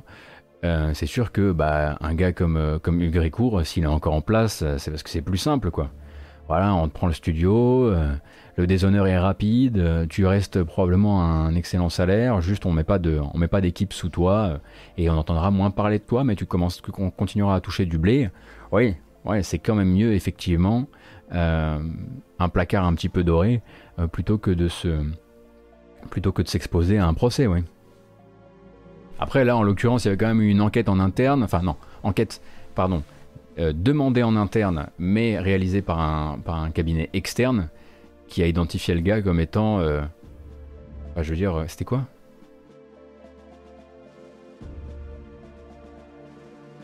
Ah, j'ai déjà oublié. Inapte à assumer des responsabilités de chef d'équipe, ouais.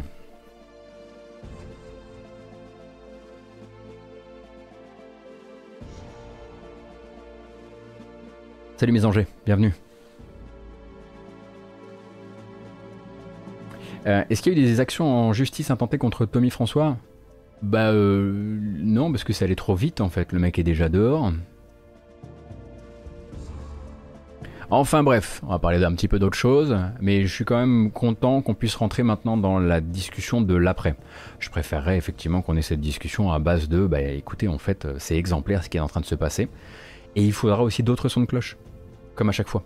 Euh, parce que c'est aussi par ces différents sons de cloche qu'on pourra savoir si d'un point de vue aussi local, d'un point de vue régional, euh, est-ce qu'à Ubisoft euh, Paris c'est très différent, puisque Ubisoft Paris c'est là qu'était le pôle éditorial, et c'est là qu'était Serge Ascoët, et c'est là qu'était Tommy François, il me semble, dernière nouvelle, pour Tommy François, et du coup ben, ça serait bien aussi d'avoir voilà, plus de nouvelles effectivement d'Ubi Paris pour ce genre de choses. Et ainsi de suite, et ainsi de suite plus on aura de, paroles et de retours euh, sur, euh, euh, Ubi, le crash, on va dire, social un an après, et mieux ce sera pour bah, notre perception des choses.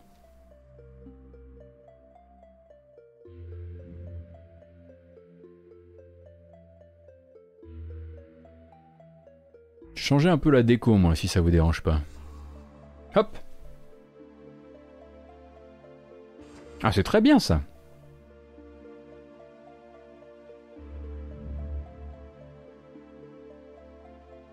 Euh, beau parleur, je sais pas si tu en as déjà parlé, mais Mass Effect Legendary Edition, est-ce que ça sent bon? Parce que là, pour l'instant, à part la mise en HD, je suis un peu déçu par ce que je vois. Écoute, j'y ai pas touché. Mais effectivement, je suis un, peu inquiet comme toi. Euh, notamment de, notamment de, de changement de direction artistique pour certaines zones. Démétrion, est-ce qu'il est question de crunch aussi chez Ubisoft? C'était vraiment pas au cœur des articles. Pardon.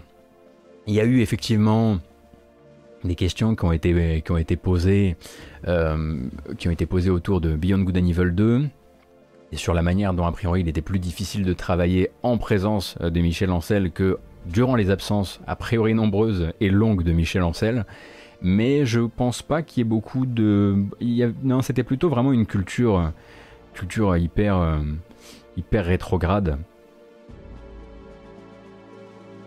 Globalement, en fait, il me semble qu'Ubisoft, par l'espèce de normalisation de ses méthodes de production, est censé être plutôt ceux qui ne, doivent pas être trop euh, euh, pointables demain par des grosses affaires de crunch.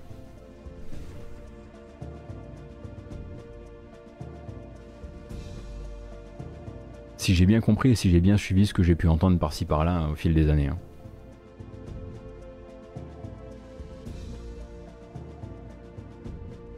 Euh, oui, euh, Michel Ancel quitte effectivement entièrement les, euh, jeux vidéo. Hein,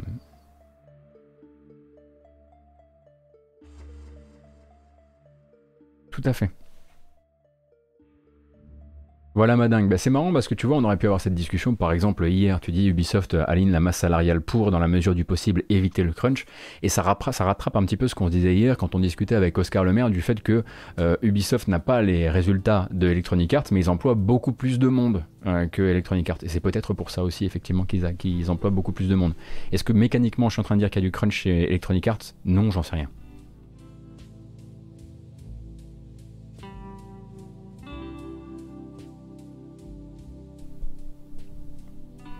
Je me rappelle du docu sur la prod de For Honor, ah oui, qui avait été mis en disposition sur Netflix, c'est ça euh, Où même l'un des prods a fini en burn-out après avoir demandé d'augmenter les effectifs.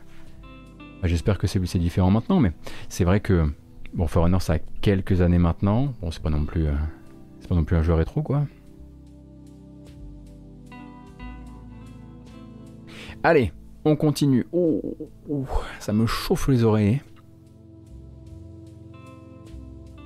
On va parler non pas des résultats financiers de Sega, mais on va plutôt parler d'une mode actuelle que l'on voit fleurir dans les résultats financiers et surtout dans les perspectives euh, pour l'avenir euh, des, gros éditeurs, des gros acteurs euh, de l'industrie. Alors, les chiffres de Sega sont un bon exemple, les chiffres de Square Enix sont un bon exemple aussi.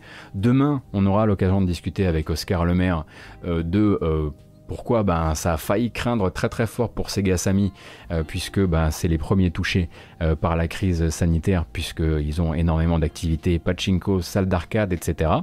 Euh, donc en fait c'est la division jeux vidéo qui a littéralement sauvé les miches de Sega sur le dernier fiscal. Ça on en parlera demain avec Oscar Lemaire. On va plutôt discuter, ma foi, de, des plans pour la suite, pour Sega, mais aussi, c'est vrai, pour Square Enix. Alors, les perspectives pour Sega, quelles sont-elles? D'abord, ils voudraient multiplier, et on les en remercie, parce que je pense que les gens n'attendent que ça, les sorties globales, synchronisées, multiplateformes, avec support multilingue, Lost Judgment, par exemple, en sera un très bon exemple un, plutôt un bon cobaye de cette stratégie, puisque voilà, vous n'êtes peut-être pas sans savoir que, par exemple, les jeux Yakuza, mais c'est pas les seuls, sont des jeux qui, voilà, pouvaient avoir. Judgment, par exemple, a eu 4 mois entre sa version japonaise et sa version anglaise. Et là, a priori, on part sur voilà l'envie de globaliser les sorties de jeux pour faire un maximum de caillasse en, bah, sur, le, sur le début d'exercice du jeu. Le but aussi euh, serait de prolonger la durée de vie de chaque produit en sachant correctement exploiter les assets visuels, sonores sur la durée. Euh, on pense forcément du coup au fait que par exemple c'est Yokohama euh, de Yakuza 7 se fait son retour dans Lost Judgment, tout comme d'ailleurs Judgment utilisait le Kamurocho de Yakuza, etc. etc. et du coup, et du coup, ils aimeraient bien réussir à appliquer en fait ça euh, à d'autres jeux pour créer des genres d'univers de jeux. C'est-à-dire que voilà, euh, il se verrait bien faire la même chose avec Sonic, il se verrait bien faire la même chose avec Fantasy Star Online, avec Persona 5, avec Total War. Comment réduire les coûts en utilisant un maximum ce qui est créé pour un jeu? Euh, on appelle ça effectivement faire une Ubisoft, mais bon, ça marche aussi pour tous les, les, assets Star Wars qui passent de studio en studio chez Electronic Arts, tout ce genre de choses. Simplement, ils veulent rentrer dans des logiques de voilà, réduire un maximum ces coûts-là. On espère évidemment sans que ce soit au détriment du jeu, euh, mais c'est quelque chose qui, qui vaudra travailler pour la suite. Aussi, ils ont l'air d'être très intéressés par l'utilisation, c'est de la rationalisation exactement, imagine. Euh, ils ont l'air d'être très intéressés par leur back catalogue actuel et toutes ces licences qu'ils estiment comme dormantes.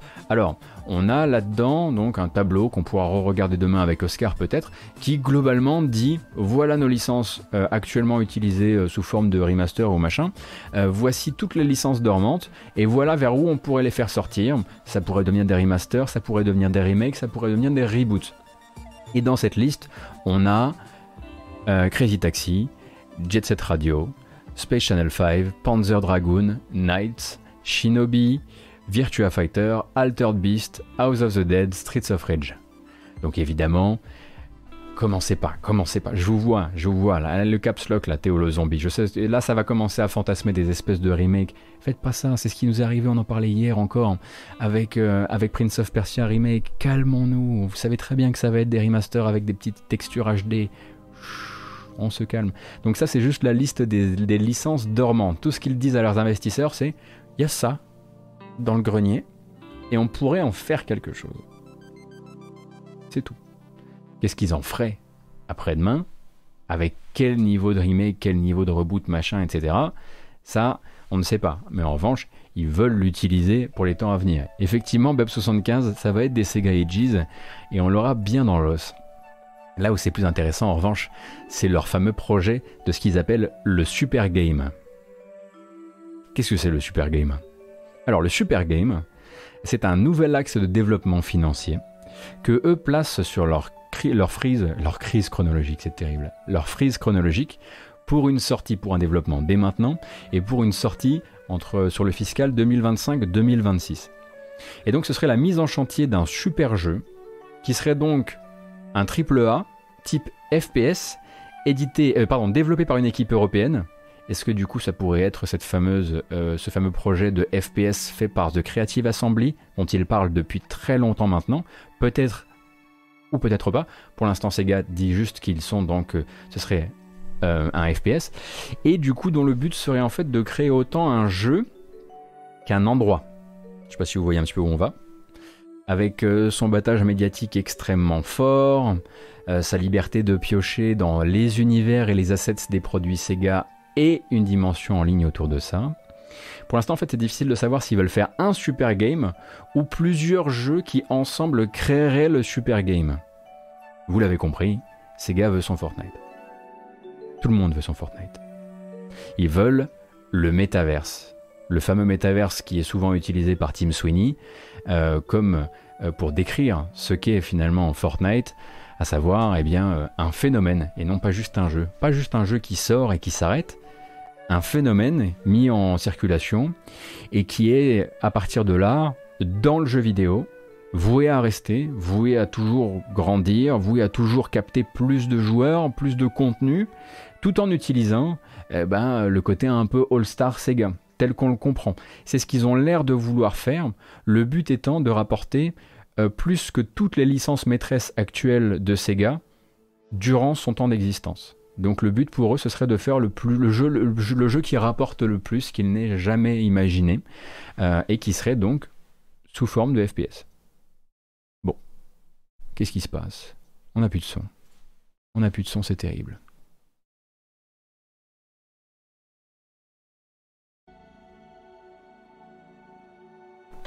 Et ce principe de métaverse, métaverse Vincent, on sort très bien ça. Ce principe de, métaverse, on le retrouve aussi euh, du côté euh, du bilan euh, Square Enix. Donc le, multivers ou métaverse est très utilisé par Tim Sweeney. À chaque fois qu'on lui demande, notamment durant le, procès avec Epic, entre Epic et Apple, qu'est-ce que c'est que Fortnite? Il répond c'est un multivers. Ou il répond c'est une expérience. Voilà bref. Il, il dit jamais c'est un jeu, par exemple. Et donc en fait, Square Enix, euh, qui a publié ces chiffres, on aura l'occasion aussi d'en parler demain avec Oscar, euh, eh bien lâche aussi dans les trucs qu'ils veulent faire pour la suite le mot multivers comme une sorte d'adaptation à la manière dont fonctionne aujourd'hui le marché en fait selon eux c'est ça donc voilà un multivers c'est un mot qui veut tout dire à l'heure actuelle hein. ça pourrait tout aussi bien vouloir dire euh, jeu endroit que euh, jeu dans lequel on peut réaliser des opérations de transmédia. Hein. On rappelle qu'il y a eu des concerts dans Fortnite, on rappelle qu'il y a la justification de tout le dernier épisode de Star Wars dans une scène qui était visible uniquement dans Fortnite. Je suis fatigué, je suis fatigué, non, je suis fatigué, non, je suis fatigué, non, je suis fatigué, je fatigue, c'est sûr. Euh, c'est également euh, une, un, moyen de créer donc une marque forte au moyen d'un d'une rencontre des licences et c'est aussi surtout suivre, certes, un exemple qui est celui de d'Epic, mais pas que. C'est aussi, suivre l'exemple bah, d'Activision, de Call of Duty. Multiplier les points d'entrée, multiplier les, les créations de cercles vertueux. On fait rentrer une personne par ici, par le free-to-play, et puis ensuite on lui fait acheter le jeu canon à 60 balles, et puis ensuite le jeu canon à 60 balles va venir euh, à la fois, ensuite il va venir refiler des assets qui vont être utilisés dans le Battle Royale. Vous avez vu un peu le truc, on a parlé il y a encore quelques jours hein, de cette fameuse, euh, cette fameuse boucle Activision qui marche très très fort, qui rapporte à mort. Euh, et c'est ce qui a l'air d'intéresser également Square Enix là-dedans. C'est rigolo parce que quand c'est un pognon verse, oui effectivement, c'est un pognon verse. C'est marrant parce qu'ils ont l'air de le dire, euh, de vouloir dire voilà, nous on voudrait partir sur un multivers demain. Déjà, j'ai l'impression qu'ils en ont un. Ça s'appelle FF14, ça tombe bien, il fait déjà beaucoup de caillasse. Donc globalement, euh, ils, ils ont qu'à le potentialiser, on va dire ça comme ça. Mais surtout quand ils parlent de multivers comme étant une source d'argent, moi je, moi je pense à Nomura qui doit dire mais c'est mon, c'est mon idée ça. Ça fait 15 ans que je vous dis que, c'est mon idée. Et genre maintenant c'est la bonne idée. Mais effectivement, quand on entend Square Enix parler de, de, de métaverse, c'est un peu différent que quand c'est Sega qui en parle.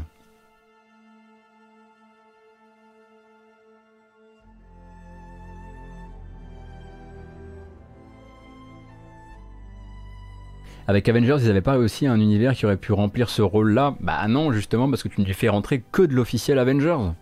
Parce que là, en fait, ce qui se passe, parce que imaginez à la Fortnite, on a euh, ça va capter des trucs de la pop culture, ça fait venir euh, Chun-Li, euh, machin, euh, truc. Mais si ces gars demain disaient, ok, on va faire notre FPS dans lequel tu pourrais avoir des décos qui viennent aussi bien de Sonic que de Yakuza, que de machin, que de trucs. Square Enix, il le faisait avec l'intégralité de lui, pas forcément un FPS ni un TPS, mais s'il faisait un jeu connecté comme ça avec l'intégralité du contenu et des esthétiques des différents Final Fantasy. Sans que ça finisse en une espèce de PlayStation All-Star, quoi. Ça donne effectivement ce qui a été fait avec les, les Sonic euh, All-Star, euh, Transform, ce genre de choses, bien sûr. Parce que c'est pas suffisant, euh, vilain pas beau. Si tu sors Sonic et un All-Star Racing 3, c'est pas un phénomène, c'est juste un jeu. Et eux, maintenant, ce qu'ils veulent, c'est des phénomènes. C'est fini. Ils, ils, veulent tous, ils croient tous pouvoir emboîter le pas à, à, ce que les, à ce que ceux qui réussissent le plus actuellement font, à savoir créer l'événement et le penser comme un événement sur le plan financier euh, avant tout le reste. Après, euh, c'est pas sûr que ça tue la créativité, c'est pas sûr non plus que ça, que ça plombe le travail des autres euh, créateurs, hein, parce que pour rappel, c'est une équipe européenne qui va travailler là-dessus. Après, si demain ça, fonctionne, effectivement, il pourrait, euh, dans le cas de Sega, pardon, il pourrait faire, voilà, grandir et, grossir cette équipe. Mais ça n'empêchera pas la team Yakuza de continuer à faire des Yakuza et des Judgment. Ça n'empêchera pas qui veut qui veut faire son Sonic de faire son Sonic, etc., euh, etc. Ça n'empêchera pas peut-être d'avoir un ou deux remakes euh, ou reboots pas trop dégueulasses dans la galaxie de, licences dormantes dont on parlait tout à l'heure. Mais euh, ils veulent désormais un autre matelas financier. Et puis pour Sega, forcément avec l'année qu'ils viennent de traverser, pour info, ils laissent tomber les salles d'arcade là.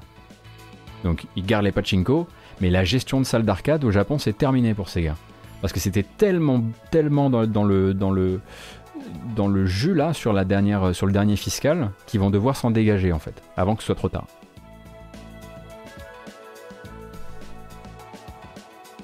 Est-ce que ça se force une hype? Ah, c'est Q, c'est sûr.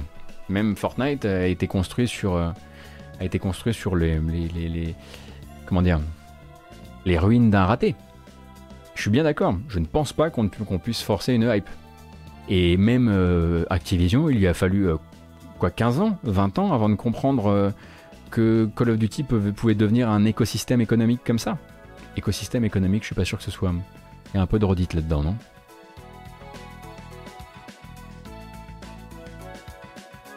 Ça peut se construire aussi. En tout cas, c'est comme ça qu'ils en parlent. C'est aussi pour ça qu'ils disent, voilà, ces gars par exemple, ils disent, nous, ce sera plutôt sur le fiscal 2025-2026. Rien ne dit que le jeu sortira à ce moment-là. Peut-être qu'ils en feront un métaverse à ce moment-là. Ah bah c'est sûr que c'est pas là qu'on a des grands, c'est pas, là qu'on a des grands rêves quoi. Hein. Si vous êtes venu pour que je vous parle d'une Jet Set Radio euh, euh, Future Megamix 8, 3 déjà, c'est pas exactement ce que je suis en train de vous raconter maintenant.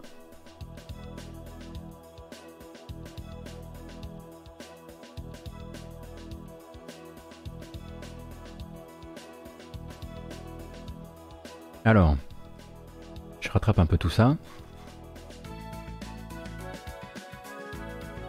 Écoutez, il me reste un petit peu de business. Allez. Allez, laissez-vous tenter par un peu de business quand même. Si. Non mais en plus là c'est bien, vous allez, voir, vous allez bien aimer. Je, là, ma main a coupé que vous allez adorer ce que je vais dire. Non parce que là c'est un partenariat Microsoft Tencent alors... Euh, allez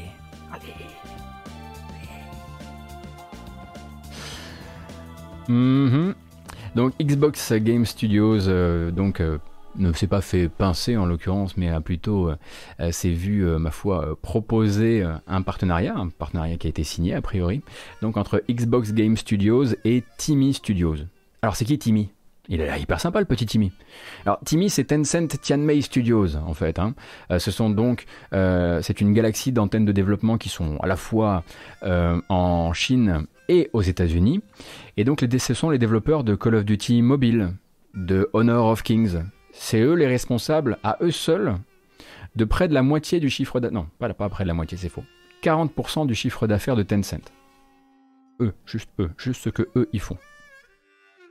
Tencent, c'est le premier éditeur au monde. Hein. C'est-à-dire que nous, on parle là, on fait des, graphiques euh, euh, épiques, machin, euh, Activision. C'est rien, c'est rien. Le premier éditeur monde, c'est Tencent.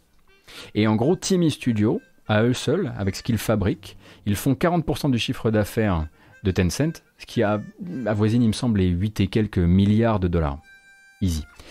Et donc, eh bien, ces gens-là, qui sont des cadors, hein, évidemment, hein, de la microtransaction, euh, du joueur captif, de la monétisation sur le très long terme, eh bien, si on comprend bien ce qui va se passer, parce que pour l'instant on a peu d'informations, devraient devenir demain des conseillers pour Microsoft sur la bonne manière, bah justement, de eux aussi eh ben, monétiser plus longtemps leur jeu.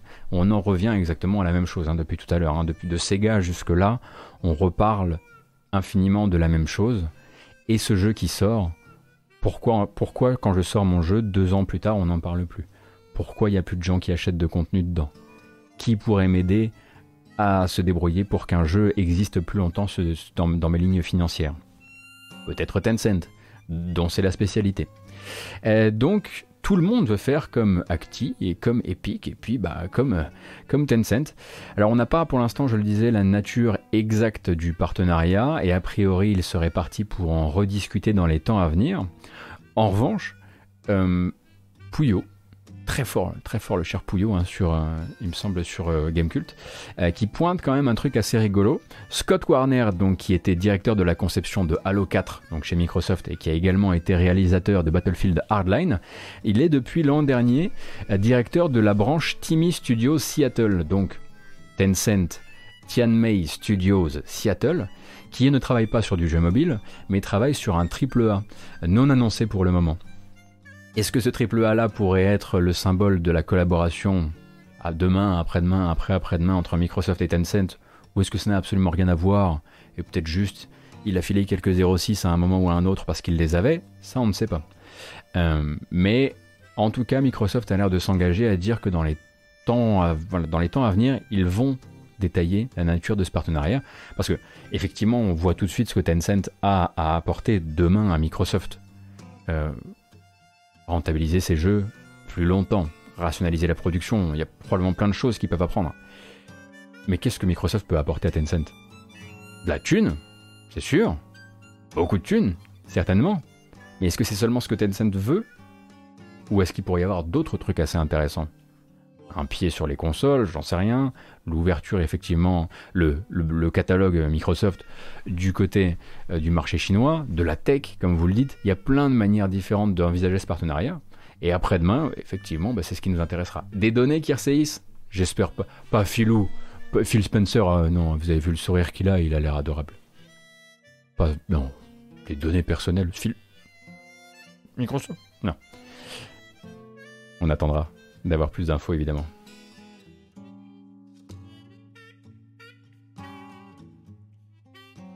Il y en a une par semaine. C'est la matinale cynique, horriblement cynique. Et là, j'ai attendu que vous soyez en jour férié, que vous preniez le temps durant la journée, que les gens d'Usul soient là, pour être plus cynique que jamais. Je suis navré. Demain, ça ira peut-être mieux. Il y a des jours où on regarde des bonnes annonces et on est hypé à mort. Et il y a des jours où effectivement, bah, là c'est la période des bilans, financiers. Hein. Si vous ne connaissez pas un petit peu le, fonctionnement de l'industrie du jeu vidéo, le bilan financier c'est le moment, c'est généralement donc autour de mars-avril avril-mai en ce qui nous concerne. Et donc les éditeurs vont dire ce qui s'est passé et dire comment ça pourrait mieux se passer l'année prochaine. Surtout via des communiqués qui sont pour leurs éditeurs mais qui sont quand même publics. Donc nous, qu'est-ce qu'on fait? On lit les communiqués et puis on voit un petit peu quels sont leurs plans pour la suite. Et généralement, il est question un petit peu de faire plus de caillasse, sans forcément parler de créativité. Pourquoi? Parce que ces documents sont faits pour parler à des financiers, à des investisseurs. C'est assez logique, ça crée des moments où on parle de jeux vidéo et où on a envie de prendre une douche en même temps. Mais ça, voilà, plus tard, on aura l'occasion, j'imagine, de reparler de, de belles surprises, de beaux concepts, de belles DA, etc. Les affaires sont les affaires et aujourd'hui c'est le jour des affaires. Tu fais ça les mardis, tu pourrais appeler ça la grâce mardinale. C'est vrai. Effectivement, quand on parle uniquement de finances, on pourrait appeler ça la crasse matinale aussi. Il y a beaucoup de choses à construire autour de, euh, cet univers de, de programmes que nous sommes en train de créer ensemble. Et vous êtes plein de bonnes idées. On va y réfléchir.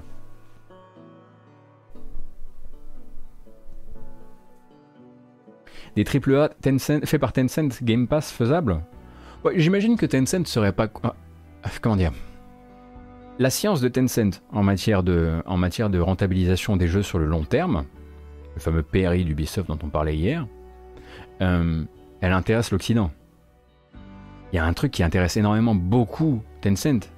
C'est peut-être aussi euh, pour les 5-10 prochaines années à venir de passer un peu moins pour le diable.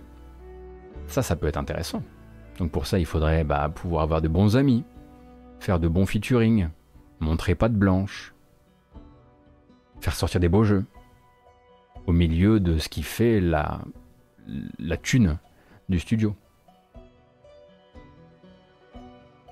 La moulatine.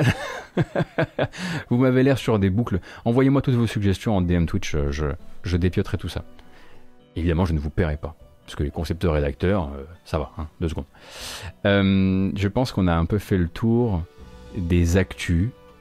Et je pense que ça mérite que l'on rebamboche un petit coup avant de passer au trailer. Mais quoi? Quel morceau? Oh Ah oui, ce serait bien ça.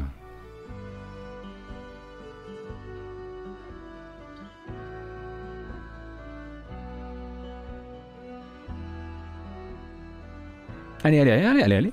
Allez Bien ça.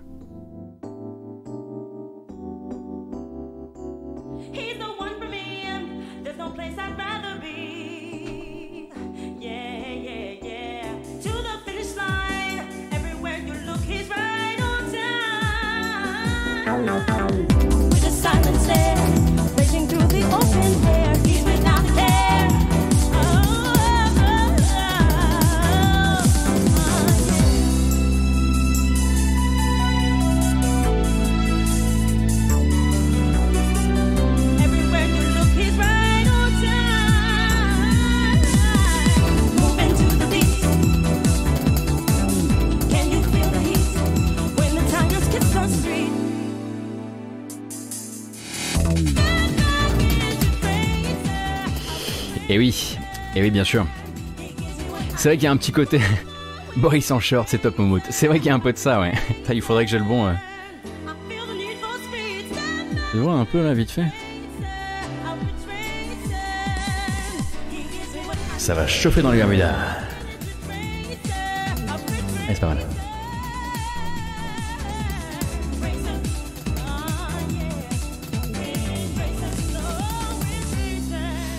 Alors Oh, vous savez, c'est un métier. C'est trois fois rien. En revanche, La bamboche, c'est terminé. Mm, mm. Top. Top, top, top. Top délire méga groove, effectivement. C'est voilà, dit sur le. La diabolisation de Tencent, ce n'est pas juste une vision occidentale sur une compagnie asiatique, dans le sens où ils font ce que ferait Activision Blizzard, EA, euh, Ubisoft ou n'importe quel colosse occidental dans la même situation, c'est-à-dire avec les mêmes libertés d'action légales, j'entends. Golgoth, euh, si, si, si, mais ça va être un problème pour eux. Parce que les USA le seul fait que ce soit chinois, on l'a vu quand l'Epic Game Store s'est lancé, quand on a appris qu'Epic avait dans, le dos des financements euh, de chez, euh, euh, Tencent, c'était foutu. C'était le procès en communisme, c'était le procès en vol de données. Soudain, ils étaient plus vachement, vachement plus malhonnêtes que le, le malhonnête, oriental, occidental classique. Et ça, c'est un truc qu'il va falloir casser parce que c'est des questions régionales en fait. Et ils ont besoin, à mon avis, d'un support plus fort aux États-Unis euh, aux États-Unis où euh, bah, communiste est une insulte. Voilà, déjà. Euh, et bon, après, je on n'est pas là pour discuter de. Voilà, hein, je parle juste du mot communiste, je parle pas de la République démocratique de Chine. mais c'est ça, en fait, qu'ils vont devoir effectivement. et puis, c'est un truc qui, se transmet effectivement très très fort hein, dans, les, dans les jeunes générations aux États-Unis. Euh, et, euh, et, qui fait, bah, bah, vous avez bien vu, à chaque fois que Blizzard a annoncé travailler un tout petit peu avec, euh, Tencent, a un tout petit peu avec, enfin, chaque fois que quelqu'un a, annoncé travailler un petit peu avec Tencent, c'était directement, c'était limite un traître à la patrie, c'était limite un traître politique. Soudain, c'était politique.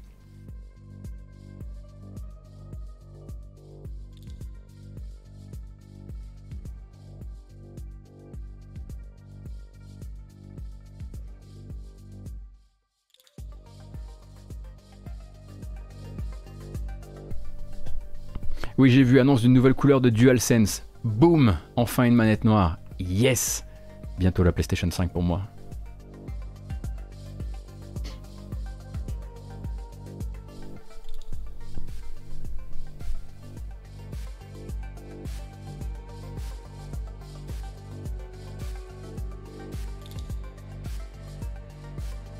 Ah oui, à chacun de rester lucide, mais moi là je suis juste en train de dire voilà, de quoi demain à mon avis euh, Tencent a besoin. Là, pour l'instant, on n'en avait pas besoin, mais pour les 10-15 années à venir de business, je pense que ce serait intéressant pour eux d'avoir un rayonnement un petit peu plus... Euh, voilà. Ah mais attention, hein, Mélo Marx, j'ai absolument pas, j'ai juste, non, j'étais pas en train de, livrer un commentaire politique, je parlais juste d'une de perception par un peuple qui achète beaucoup d'une entreprise. Je suis, suis pas là du tout, du tout pour dire que c'est pas justifié, euh, ou quoi que ce soit. Je, suis juste là pour, à mon avis, voilà pourquoi il est important euh, d'un point de vue business pour eux demain d'essayer d'être mieux perçus par les gens chez qui ils aimeraient faire acheter des trucs. C'est pas du tout de leur côté quoi. Hein. Je pense que ça vous l'aviez un petit peu, un petit peu capté quand même.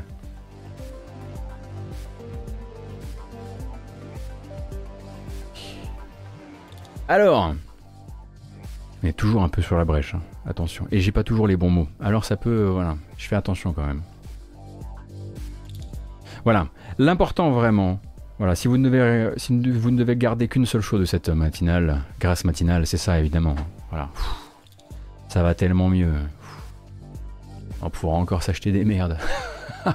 ah, je me sens tout de suite beaucoup plus léger de savoir que je vais pouvoir me l'acheter en rouge ou en noir. La rouge me rappelle une vieille, euh, une vieille BX, une vieille BX qu'avaient mes parents. Ah non, ZX. ZX Volcan. Oh oui.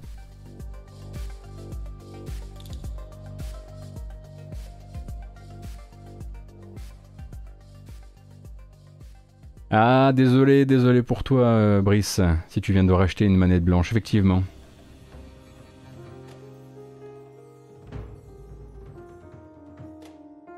Alors, donc ça c'était, on est bon, on est bon, tout est bon, c'est parti pour les sorties.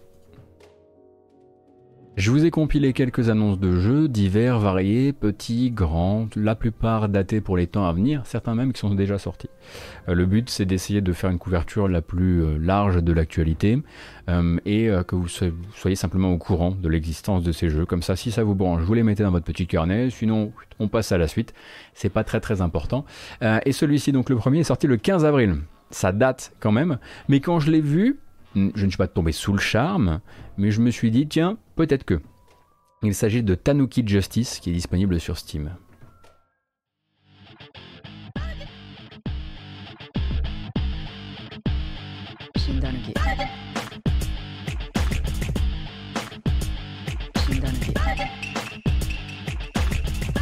Alors, ça se voit dessus que c'est chaud.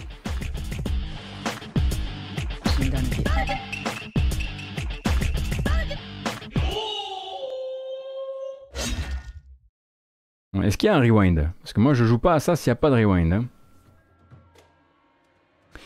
Euh, et donc celui-ci est disponible sur Steam depuis euh, le 15 avril, je le disais.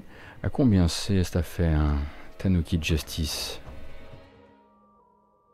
un du Tanuki n'est pas juste, je suis d'accord. Il y a une ou deux prises de liberté qui me semblent tout à fait problématiques. 12,50€. Ah bah là, il n'y a pas d'animation Calamari, c'est littéralement euh, le même les, même le, les, euh, les animations de touche, c'est du clignotement euh, NES, quoi. Là, pour le coup, c'est dur, quoi. Donc, 11 évaluations positives euh, et une disponibilité donc à 12,50€. Je crois que c'est la seule plateforme sur laquelle il est dispo pour le moment. Mais je me suis dit, je sais qu'il y a toujours dans, les, dans nos programmes matinaux ou, gras, ou gras matinaux un Switch aussi. Merci beaucoup, beau parleur qu'il y avait euh, une ou deux personnes que ça pouvait peut-être brancher de, se faire un peu mal. Allez Dans l'annonce précédente, vous en avez déjà un petit peu entendu parler, on parlera de leurs résultats financiers demain. Et on va aujourd'hui parler du fait qu'ils sortent un jeu. Il s'appelle Konami les mecs. Ils sortent un jeu. Dingo. Alors c'est de l'accès anticipé, ça arrive sur Steam aujourd'hui. Euh, et j'aimerais bien vous en montrer peut-être en stream ce soir, si j'arrive à trouver le temps. Vous les avez déjà vus, hein vous avez peut-être déjà vu l'annonce du jeu Getsu Fumaden.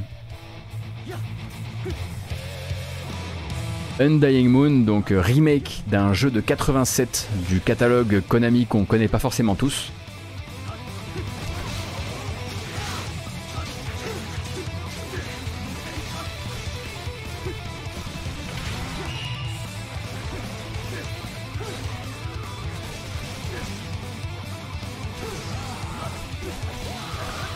On se pose la question de la lisibilité, c'est sûr. Hein de la musique aussi.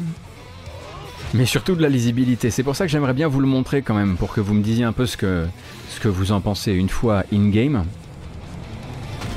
Le jeu se déverrouille en accès anticipé sur Steam à 19h, il me semble. Je me verrais bien manger un petit bout tôt dans la, tôt dans la soirée et peut-être vous faire un stream découverte du jeu ce soir. Car grâce à Oscar Le Maire, demain j'ai pas beaucoup de choses à préparer. Astucieux, n'est-ce pas?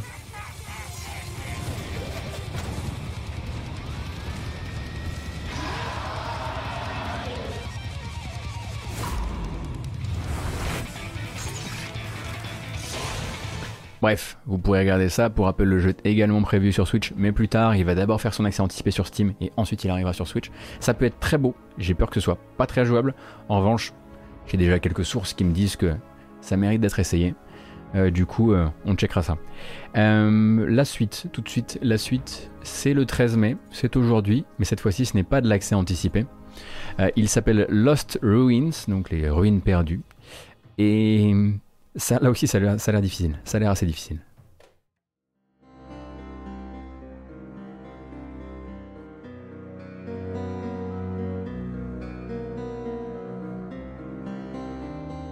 Il y a quelques effets que j'aime beaucoup là sur les pixels, les petits éclairages contre-jour, machin. En revanche, vous allez voir que quand on entre dans la partie jeu, ça a l'air C'est très lourd en fait. Si vous voulez, il y a un côté très Souls, on va dire ça comme ça. Avec un maniement très euh, très lourd des armes, voire des Donc c'est probablement un jeu où on doit mourir très facilement si on fait pas attention.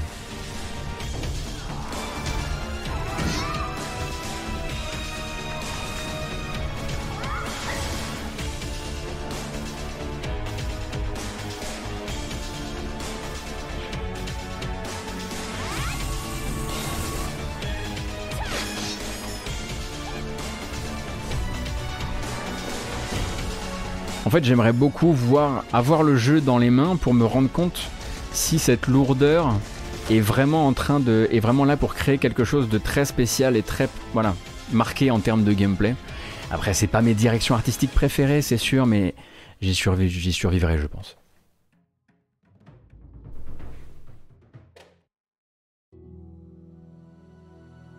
Après, le pixel art, les éclairages, les, les particules, etc., DA mis à part, c'est très très beau. Donc euh, voilà, il faut toujours un petit peu trouver son, équilibre là-dedans. Si vous voulez quelque chose d'un peu plus connu et déjà euh, euh, étudié avec ses qualités et ses défauts, maintenant il faudra savoir si ça tourne sur Switch. le 20 mai, ce qui nous amène à dans 7 jours, eh bien la Bluebird Team annonce que sortira Layers of Fear 2 sur Switch. Attention, c'est de l'horreur. Attention aux enfants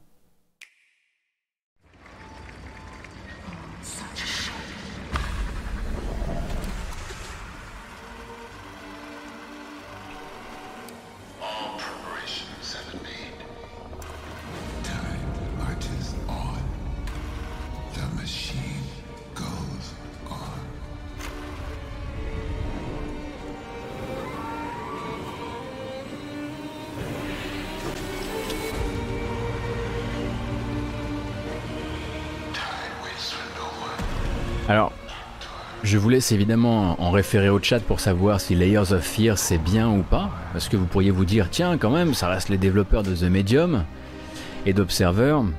Moi, je ne peux pas être votre référent sur ce genre de jeu pour des raisons évidentes. C'est votre première fois Ici? C'est non. Pas ça, moi. Je joue pas à ça.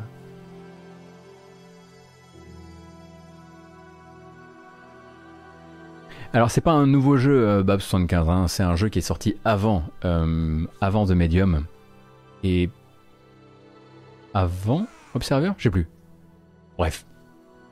Baki, merci beaucoup pour ton prime. Merci d'ailleurs hein, pour votre soutien. Euh, j'ai reçu énormément de soutien, énormément de follow et de, et sub sur cette, cette grâce matinale. Ça, ça donne la, pêche et, l'envie en tout cas d'essayer de, répliquer l'expérience de la grâce matinale, en tout cas de l'installer correctement dans le programme.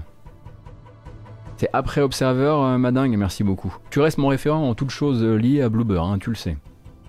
Pareil, autre arrivée sur Switch. Cette fois-ci, on sera le 27 mai. Euh, celui-ci, on l'a déjà vu un petit peu passer partout. Je pensais honnêtement qu'il était déjà sur Switch.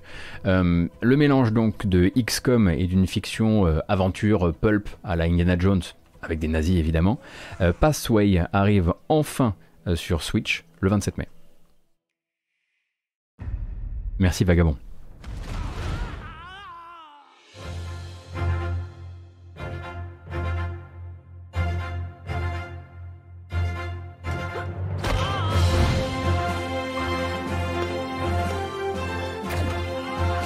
Donc, euh, Passway, ma foi, s'est amélioré avec le temps. Il a des chouettes petites aventures textuelles entre les combats. Parfois on peste un peu. Moi il m'a obligé à tuer des bergers allemands alors j'étais très triste. Mais il a des belles ambiances. Et surtout il a une très bonne compréhension de son matériau, hein, ce côté vraiment euh, Indiana Jones euh, et Alan Quatermain et autres trucs du genre. C'est développé par Robotality qui avant ça avait fait Halfway, qui était leur premier XCOM-like. Celui-ci il a quelques années maintenant, hein, édité par Chucklefish. Et il arrive désormais sur Switch. 27 mai. Ouais, c'est un petit peu ce qui m'avait, euh, ce qui m'était resté aussi, Mizu Mizu, le côté euh, manque de lisibilité parfois dans les combats et, euh, peu d'ennemis, enfin beaucoup d'ennemis répétés, répétés rapidement quoi.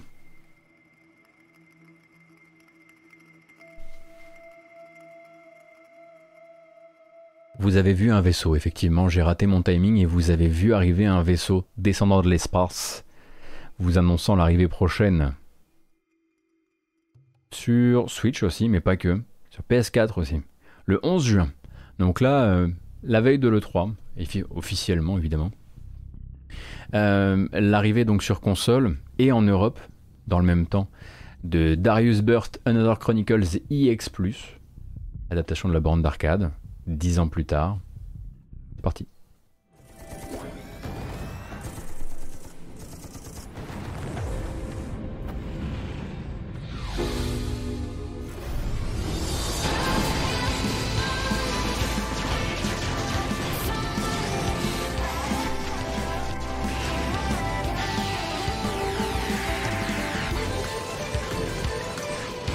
Alors vous allez me dire comment ça se fait qu'on ait de telles barres noires Eh bien cet épisode en arcade, il est doté d'un écran extra extra extra large. Ce qui fait que, je sais pas si c'était du 16 neuvième, mais si c'est pas du 16 neuvième, du coup vous allez avoir du des barres noires en haut et en bas, je crois. Je ne sais pas si du coup ça va être très lisible sur Switch, tout ça, mais ça arrive le 11 juin prochain en Europe. Euh, c'est donc un portage qui est assuré par Pyramid Inc. Euh, et c'est toujours évidemment Zuntata qui s'occupe euh, qui s'occupe de la musique. donc pour la BO au moins vous pouvez être tranquillement rassuré. Il y aura un peu de contenu exclusif, me semble-t-il, un nouveau vaisseau, un nouveau mode de tir, quelques missions supplémentaires. Mais bon, vous n'avez probablement pas connu la, borne d'arcade, je crois. Sauf si vous avez voyagé. Je ne sais pas si on a, eu, beaucoup en Europe de ces bornes.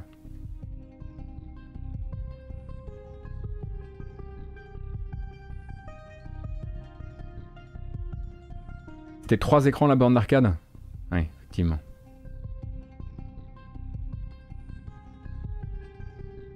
Sur un écran 21 neuvième, ça doit envoyer du... Ouais, on imagine.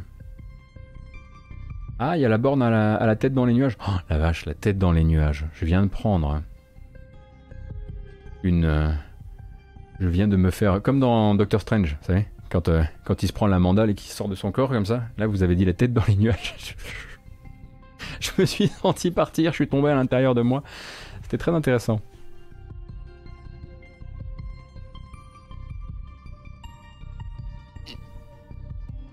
Alors...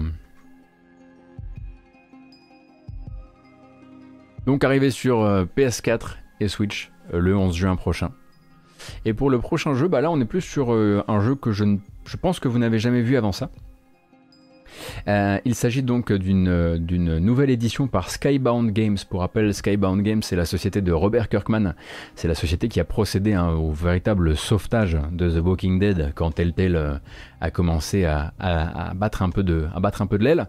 et donc Skybound Games, continue à développer des jeux, fait d'ailleurs du transmédia et aide sur la partie transmédia, notamment des grosses sociétés comme Krafton qui fait PUBG et qui fait aussi The Callisto Protocol. Bref, c'est une autre histoire, mais à côté de ça, ils éditent aussi euh, du, euh, du, jeu indépendant. Et là, ils vont donc éditer un jeu. Alors, je regarde un petit peu pour quand c'est prévu cette affaire. C'est pour cette année euh, sur Xbox Series, Xbox One et PC avant toute chose. On imagine que du coup, ce sera une exclusivité console, comment dire, temporaire. The Big Con, ce qui ne veut pas dire le gros con, mais la grosse arnaque.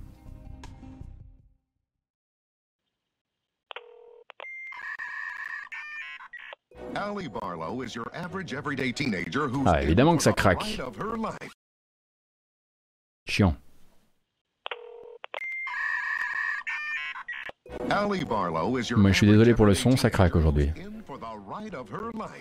When gangsters threaten to take over the family video store, she needs to raise some big money to save the day. After a chance encounter with local con artist Ted, the two embark on a crime-filled cross-country road trip. On nous parle donc d'un jeu d'aventure, une sorte de crime drama dans les années 90 tel que nous vous les avez connus via MTV, euh, Daria et deux trois autres deux trois autres références artistiques assez claires du jeu. Euh, et donc The Big Con euh, devrait donc sortir cette année.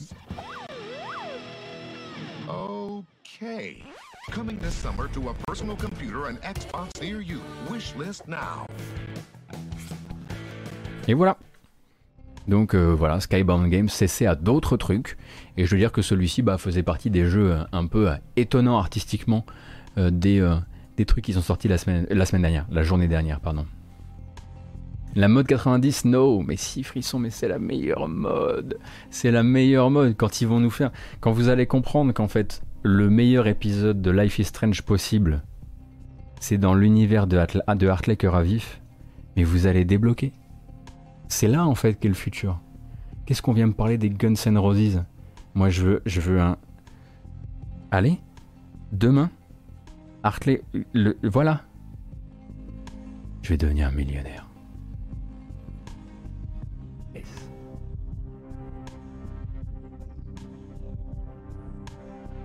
En plus, il y a Pipo qui pourra jouer Costa. Alors ça, ça fait des économies, hein, il me fera un prix. Ah, ça devait arriver, je devais la faire la blague. Ah, il allait la faire la blague, c'était sûr. Bref, on continue. On continue donc avec l'annonce de Galactic Civilization 4. Ça vous changera en termes d'ambiance, vous allez voir. Euh, alors c'est pas prévu pour tout de suite, c'est pour 2022, mais on, se demandait si Stardock était encore aux affaires sur son 4X spatial. Et a priori, oui.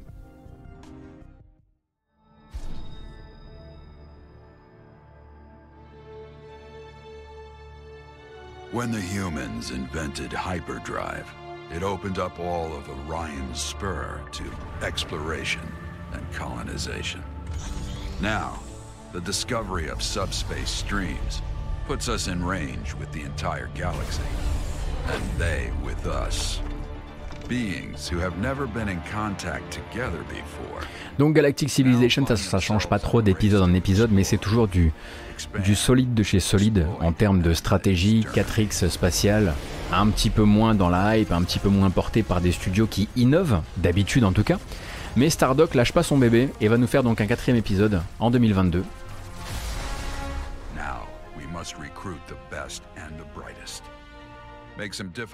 Il y a beaucoup de gens effectivement qui sont des déçus de Galaxy 3. Donc il y a un coup à jouer pour eux, ou une récupération de la fanbase à réaliser.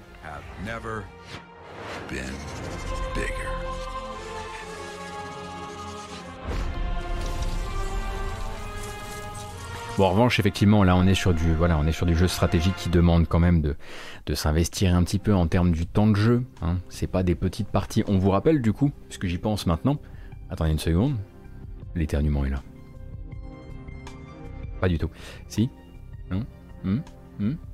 On vous rappelle donc si vous voulez des parties de 4X spatial qui soient courtes, euh, que c'est pas vers Galactic Civilization qu'il faut aller, c'est pas non plus sur euh, Endless Space 2. Euh, il y a Sleepways qui arrive bientôt. Et Sleepways, donc, que vous pouvez essayer via une démo déjà, est un 4X dont le but c'est de vous proposer, et évidemment pas sur Stellaris non plus pour les parties courtes, vous pouvez vous tourner vers ça. Sleepwise qui vous proposera de faire des petites parties stratégie, stratégie spatiale.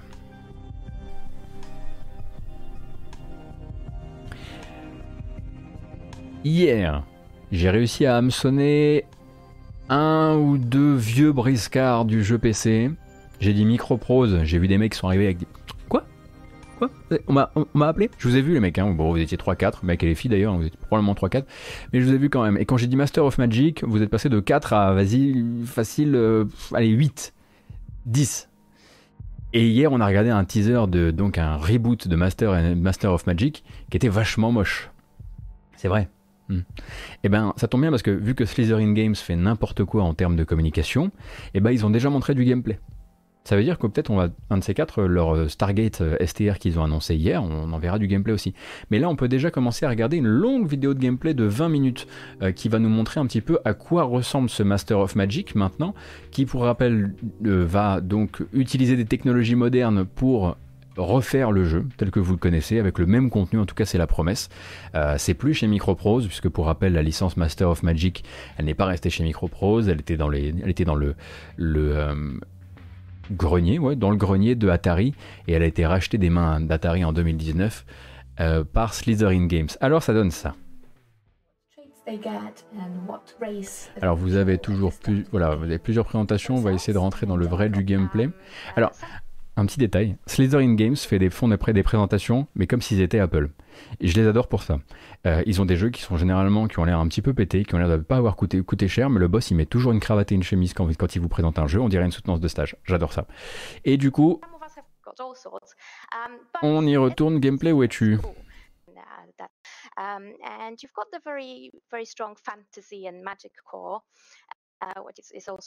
ben alors, j'avais du gameplay tout à l'heure.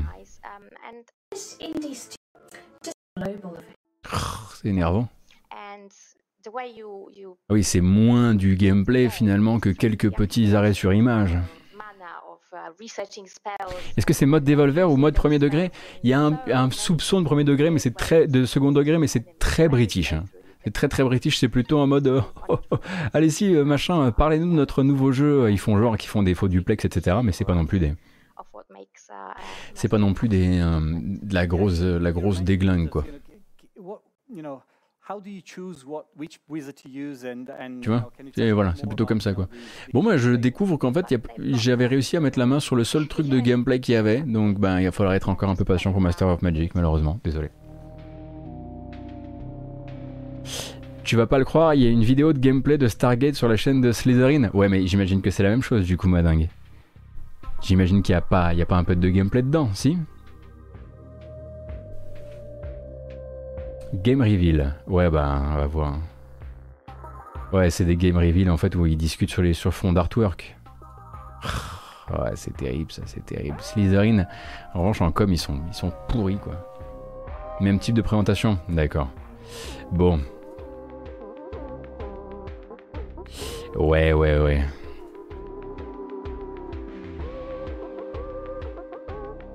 C'est pas Nina Struthers, c'est sûr, c'est sûr, effectivement. Alors, ben moi j'ai fait le tour. Bah oui.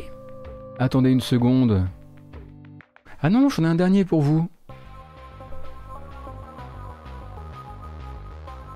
Tout dernier. Tout dernier. Ah, il n'y aura pas de reco aujourd'hui, malheureusement, mais une prochaine fois, premier. C'est pour le 20 mai. La vidéo pour Von j'ai décidé. Alors voilà, je vais vous le dire officiellement. Je m'étais engagé à ce qu'on regarde à chaque fois les présentations de personnages de KOF 15. Le dernier, la vidéo, elle m'a tellement déprimé que j'ai décidé que pas aujourd'hui. C'était tellement nul, tellement moche, la physique tellement pourrie que je me suis dit pas not today. Vous voyez un peu? Not today, demain. Sur PlayStation 5 à partir du 20 mai. Euh, vous pourrez jouer à Manifold Garden, le jeu de William Cheer. Donc vous connaissez peut-être Manifold Garden. Si vous ne connaissez pas, je vous, encourage, je vous encourage, à vous renseigner un petit peu sur ce jeu d'exploration dans des, dans des environnements, dans des labyrinthes récursifs. C'est pas tout jeune Manifold Garden, ça existe déjà sur plein d'autres plateformes mais il, arrive sur PS5, donc avec une version, on imagine, euh, optimisée pour PS5, le 20 mai. Pour rappel, on est le 13 mai, donc c'est dans une semaine. C'est très très beau, un hein, Manifold. Oui, on imagine que du coup la promesse c'est la 4K, oui. C'est ça qu'il nous faut en déco de la matinale. Du Manifold Garden Oh là là là. La petite version, euh, la petite version collector est pas mal.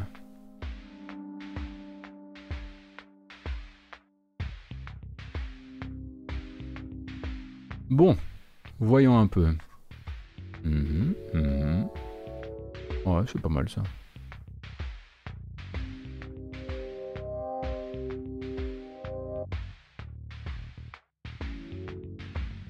Question peut-être bête que.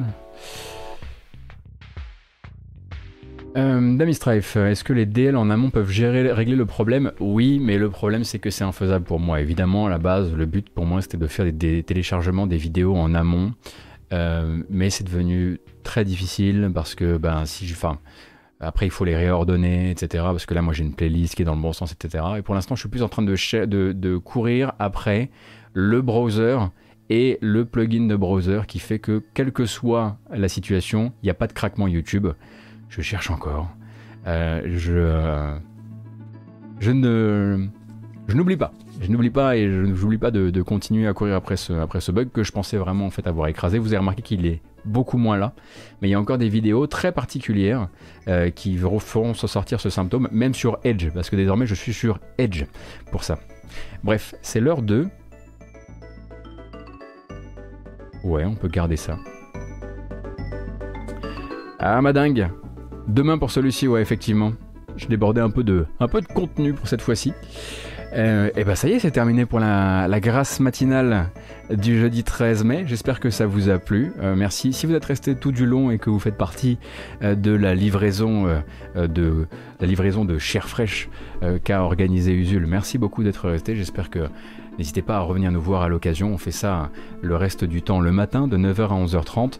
Euh, merci aux gens qui ont euh, sub, vous êtes extrêmement nombreux, mais dans les derniers je pense à Baki et je pense à Daiset euh, ou Sith.